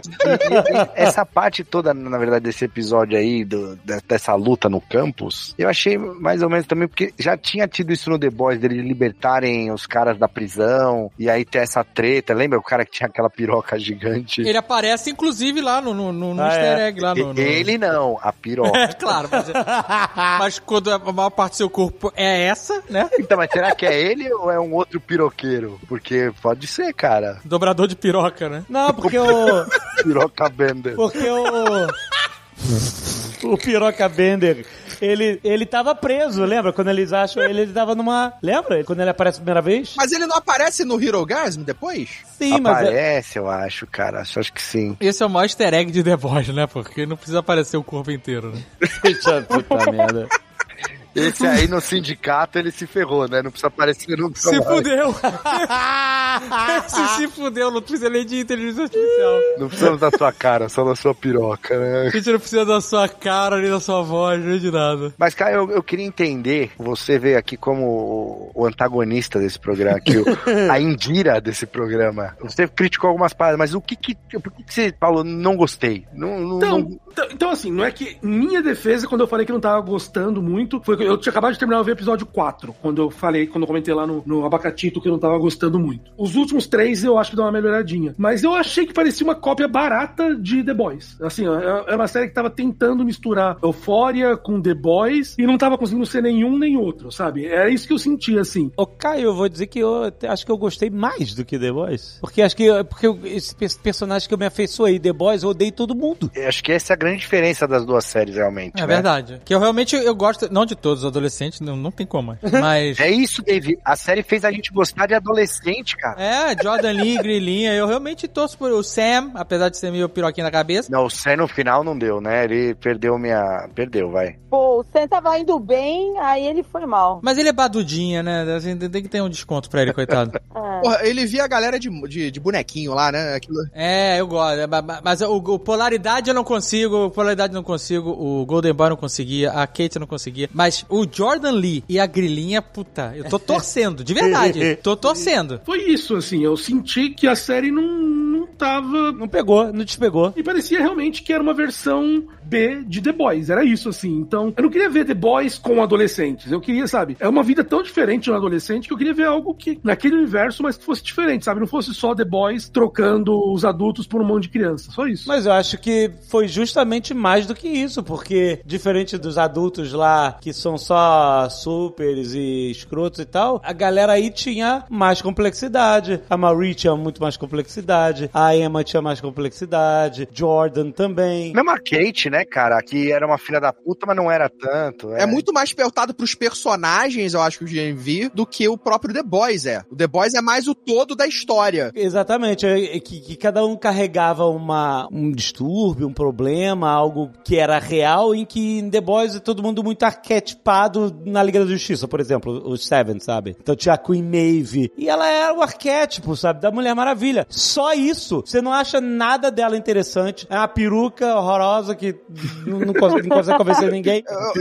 E é uma, é é uma personagem muito desperdiçada, porque ela tinha várias questões ali dentro, por exemplo, no The Boys, a Maeve, tipo, da sexualidade dela, da coisa dela ser obrigada a ser, tipo, a namoradinha do Homelander. Tinha muita coisa que podia ter sido explorada da personagem, e aí ela sai da série sem nada disso ter sido explorado direito. Exato, exato. Daí talvez pega isso também em The Boys, mas eu também senti que até um pouco que o- a crítica do Nerd Bunker, a gente concordou nesse ponto, eu não combinei com eles. Né? Tirando a, a parte do Jordan Lee, eu- isso eu concordo com o que a Lê falou. Eu acho que a parte do Jordan Lee foi muito boa, mas eu acho que eles abordaram algumas dessas questões sociais, atuais, e meio que foi só jogado lá pra poder fazer, e sem dar uma profundidade que Euphoria, por exemplo, deu, sabe? Ah, mas o The Isso. Boys já faz isso, né, Caião? E The Boys faz isso também, The Boys faz isso também, é. É. Mas eu acho que o GNV, ele teve muito mais aprofundamento nesses personagens. Eu acho que uma segunda temporada a gente vai aprofundar ainda mais. Pra mim, eu acho que eles apresentaram ali o cenário da série, se utilizando, pra mim, constroem muito bem do que o The Boys já apresentou. Então a gente reconhece esse universo. Que é o mesmo universo, a gente não tem como fugir disso. né? A gente tá no universo de The Boys, a gente vai ver as coisas relacionadas, tem que casar visualmente, esteticamente, as situações, as coisas que acontecem. E eles serem poderosos, terem poder, tá diretamente conectado com o que acontece no The Boys. E assim, eu, eu entendo isso que tá falando, Caio, mas a gente não pode esquecer que The Boys é a principal franquia da Prime Video, do serviço de streaming deles. É uma franquia que realmente furou essa bolha das séries que eles tinham, né, que são séries que a galera não comenta tanto e tudo mais, né? Tanto que quando eles vieram no Brasil, foi ano passado que eles vieram pra cá, os atores do The Boys? Foi ano passado. Cara, foi uma maluquice, assim, no, no, né, nas redes, a galera. Então, assim, a terceira temporada fez muito sucesso, né? Não só no Brasil, mas no mundo inteiro e tal. Então, a gente não pode esquecer que eles não vão fugir muito. Tem a Fórmula Marvel, os caras têm a Fórmula The Boys aí, eles não vão fugir muito dessa fórmula. Eles vão tocar em alguns temas, mas eles não vão entrar muito fundo, porque no fim das contas é, é meio que, tipo, eles criaram ali um. Que, que é aquilo que a gente comentou na temporada passada, né? Eles criticam os magas e os magas nem percebem, né? No- Hum. no- os caras assistem e, e acham maneiro, né? A, a série e tal. Então, por quê? Porque não é tão, assim, é tão superficial, digamos assim, que eles conseguem navegar por, por públicos distintos, eu acho. E eles não vão abrir mão muito disso, não. Esse negócio do gênero fluido aí do, do Jordan, Jordan Lee, né? Jordan Lee, assim, a gente aqui compreendeu bem a série, falou sobre isso, mas assim, o, o, o cara mais superficial ali que tá assistindo, eu não sei se ele vai pegar essa mensagem, entendeu? Então, ele- mas ele vai achar maneiro ali, pô, tudo vai, volta, troca e tal, e, e acabou, sabe? Eu acho que eles, eles não querem ir full ativismo, não, não ativismo, né? Mas assim, eu, não, eu não sei se eles querem ir muito mais profundo do que isso, sem fazer trocadilho com o nosso.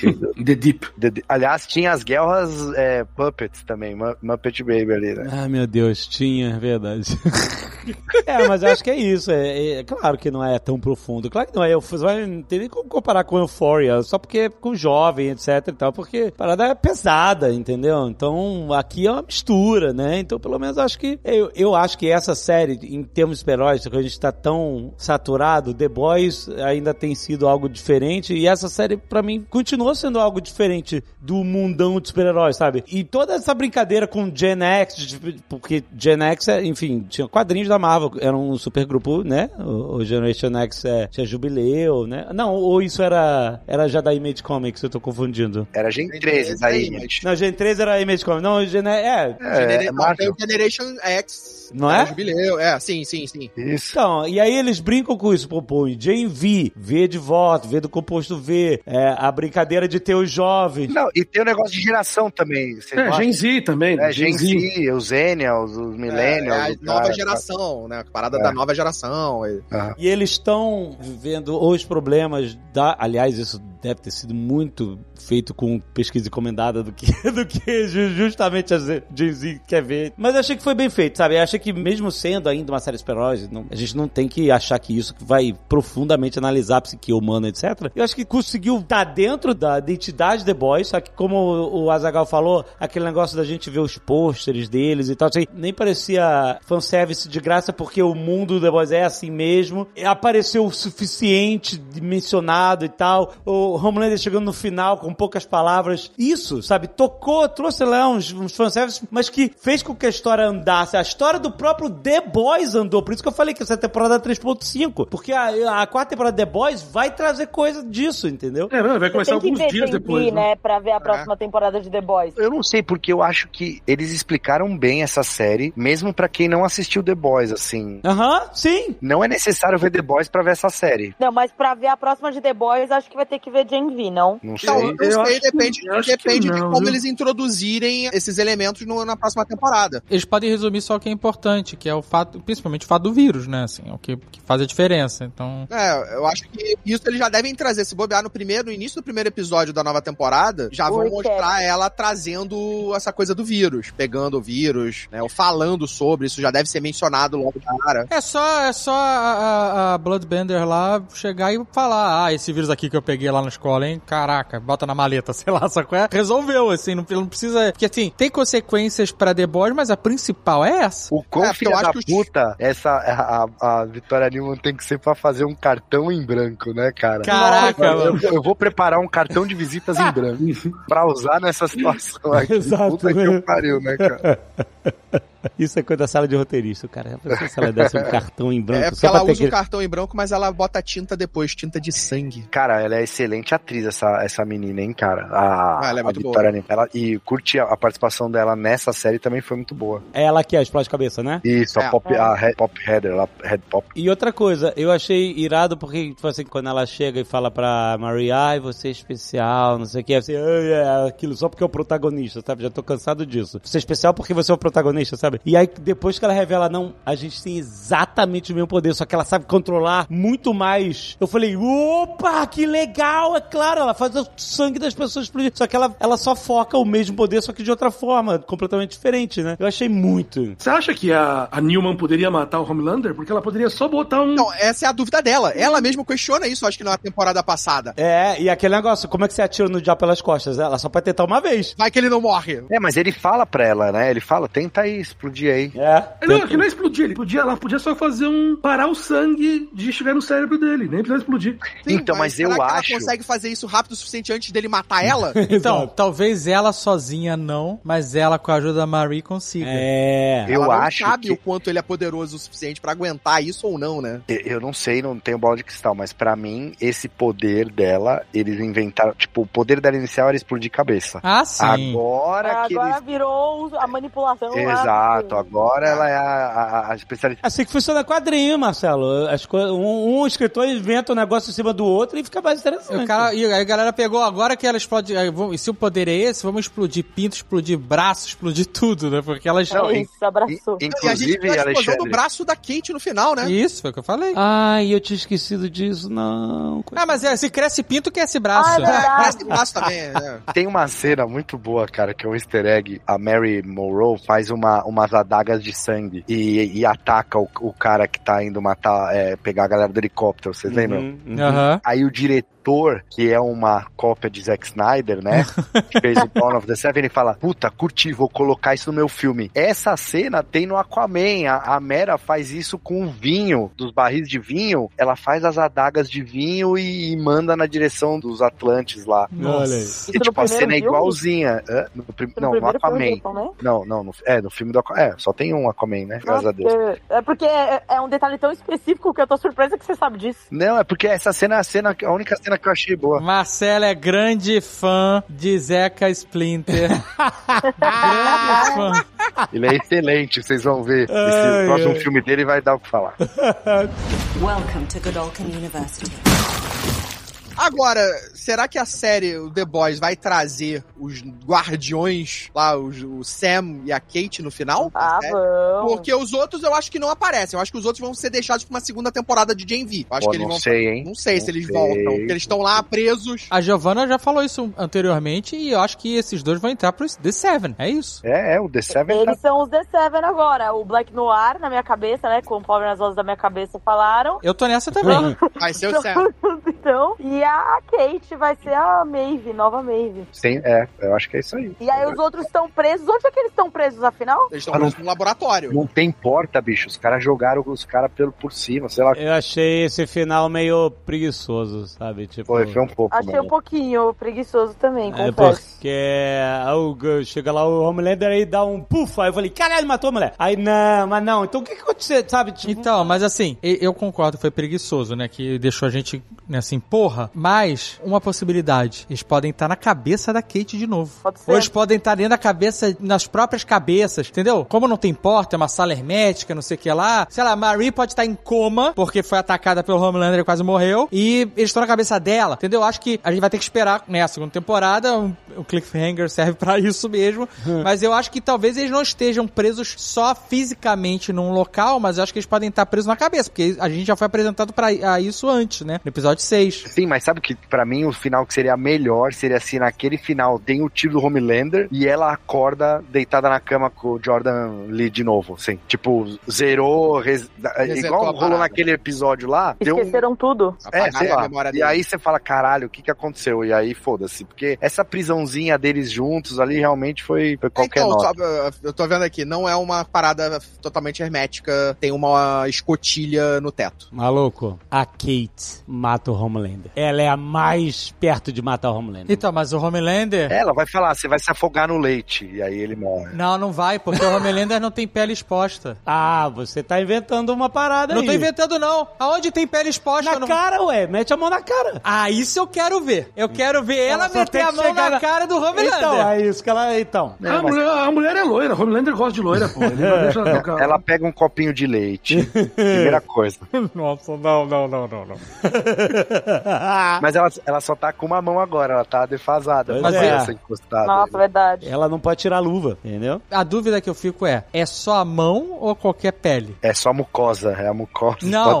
Mucosa. Mas não tem mucosa na mão, Marcelo? Eu tô brincando, é uma piada. Entendi piada. que era só a mão porque, justamente por isso que ela usava luva. Não, Porque mas é, senão ela ela usa é- luva porque você normalmente não encosta o cotovelo nas pessoas, cacete. Não, mas ela podia usar uma luva comprida, é luva de, de gala, aquela que vem até o, até o bíceps, assim, sabe? Porque se for pele, sabe qual é? Hum. Aí ela consegue atrair o Homelander, de verdade. Eu acho que era a mão porque ela ainda não sabia usar direito, cara. Agora acho que ela nem precisa mais de encostar nas pessoas. Não, ela precisa, ela continua cos- encostando. Eu acho legal essa limitação do poder dela. Uhum. Porque senão realmente ela faria o que ela quisesse. É, aí já virava professor Xavier. A limitação é muito importante nesses personagens, assim, tem uns personagens, tipo o Homelander, é, se todo mundo for que nem ele, fudeu, a série virou loucura, virou Dragon Ball Z.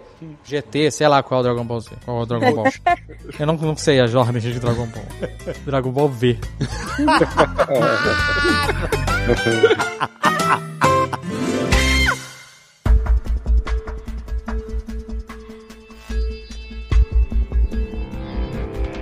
a Giovanna, depois que o Dave deu a tarefa do, do poder, Ah, o poder. ela, ela morreu. Ela tá pensando. Ah, Eu tô entendendo. Eu tô Poder. literalmente há, há, sei lá, 20 minutos falando o que que eu vou falar de Ah, poder pro Dave. Eu tô revivendo a minha vida inteira que eu já passei com o Dave Nossa. pra pensar num poder. Eu tenho poder pro Alexandre e eu tenho até o nome do super-herói. O Alexandre ia ser o Believer. As pessoas iam falar uma coisa pra ele e ele ia acreditar.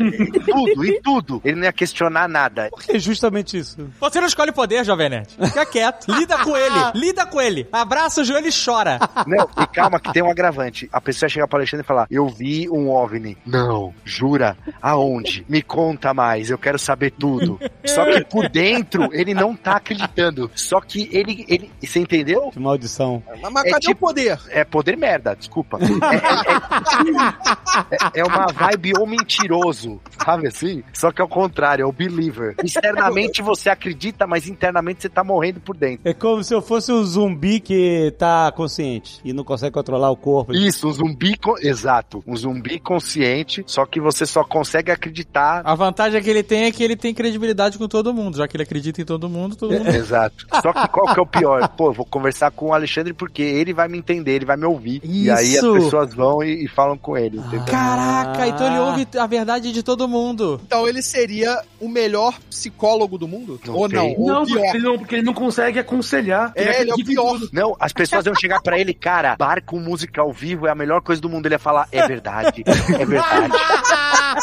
Filha da puta. Pior, pior que isso, eu chegar pra ele, Alexandre, vamos no karaokê porque vai, Não! vai fazer bem.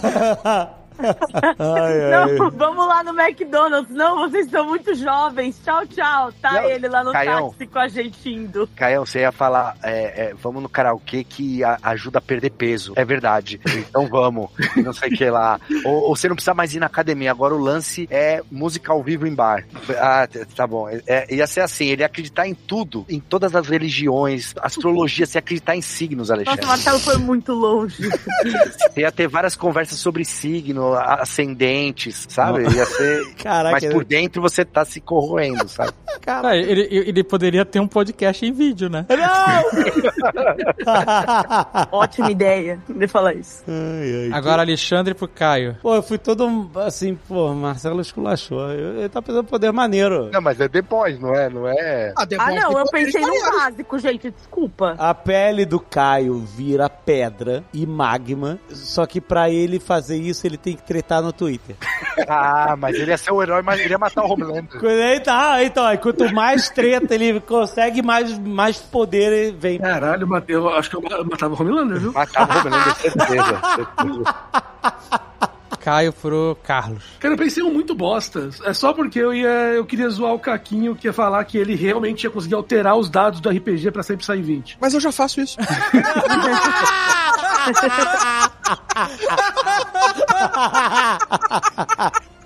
Carlos pro Giovana. Capacidade de se transformar apenas em personagens de desenho. Você inventou isso agora. Fala pra mim. Você é um cretino. Você não pensou um segundo nessa porra. Nossa, eu tô pensando nisso como se fosse a última coisa que eu fosse fazer na vida. Veio o briefing aqui, ó.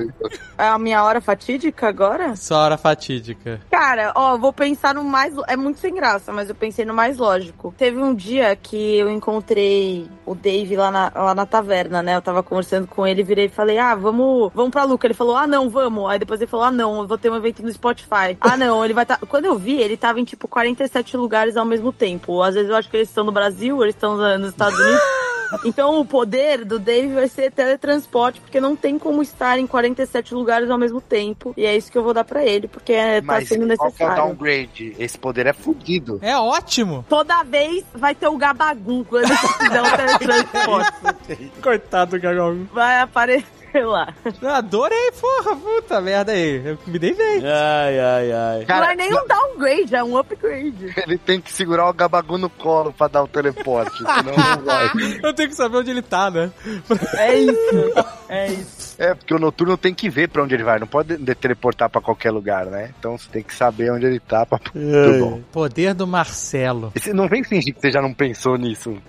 Você é o cara multifunções. Hum. Tá aí na Iron Studio desenvolvido uma. O cara faz licenciamento, evento, aprova peça, marketing, descarrega caminhão, monta stand, Muamba de mala. muamba de né? mala, Pinta a peça. pinta peça. É, você seria o homem múltiplo. O homem. Mas tipo Maddox, que vira vários assim. Isso, só que conforme você vai se multiplicando, você vai encolhendo. então tem um limite que você pode se multiplicar, entendeu? Mas aí tudo de meu diminui a força, tudo inteligência ou não? Não, você mantém a inteligência, mas você vai ficando menor e a sua força vai ficando proporcional. Você não vira uma formiga super forte, é isso. Entendi. Então se você virar dois, você. É porque a força não diminui pela metade, né? Não é assim, você vai diminuindo em metade, metade, metade, metade, sabe? É poder, então não tem uma lógica. Mas você vai diminuindo aos poucos, entendeu? Mas a minha primeira versão diminui junto ou eu fico normal e aí os outros que vão diminuir? Não, diminui em todas. Quando você tem o primeiro split, os dois se dividem. Aí você divide, sei lá, 90%, sabe? qual é? Entendi. Então se eu fizer 10, eu vou ser hard scale 1 pra 10. É isso aí, exatamente isso. Eu vou poder brincar com as minhas estátuas, caralho. Finalmente a gente vai conseguir fazer um Marcelo Bassoli 1 pra 10 da Iron. Caralho, eu ia brincar com todos meus G.I. Joe de verdade. Os seus novos amigos. Com meus novos amigos. Muito bom. Porra, adorei meu poder. O do Caquinho seria bom ser assim, ó. Cada vez que ele não gostasse de um filme, ele ficaria mais forte.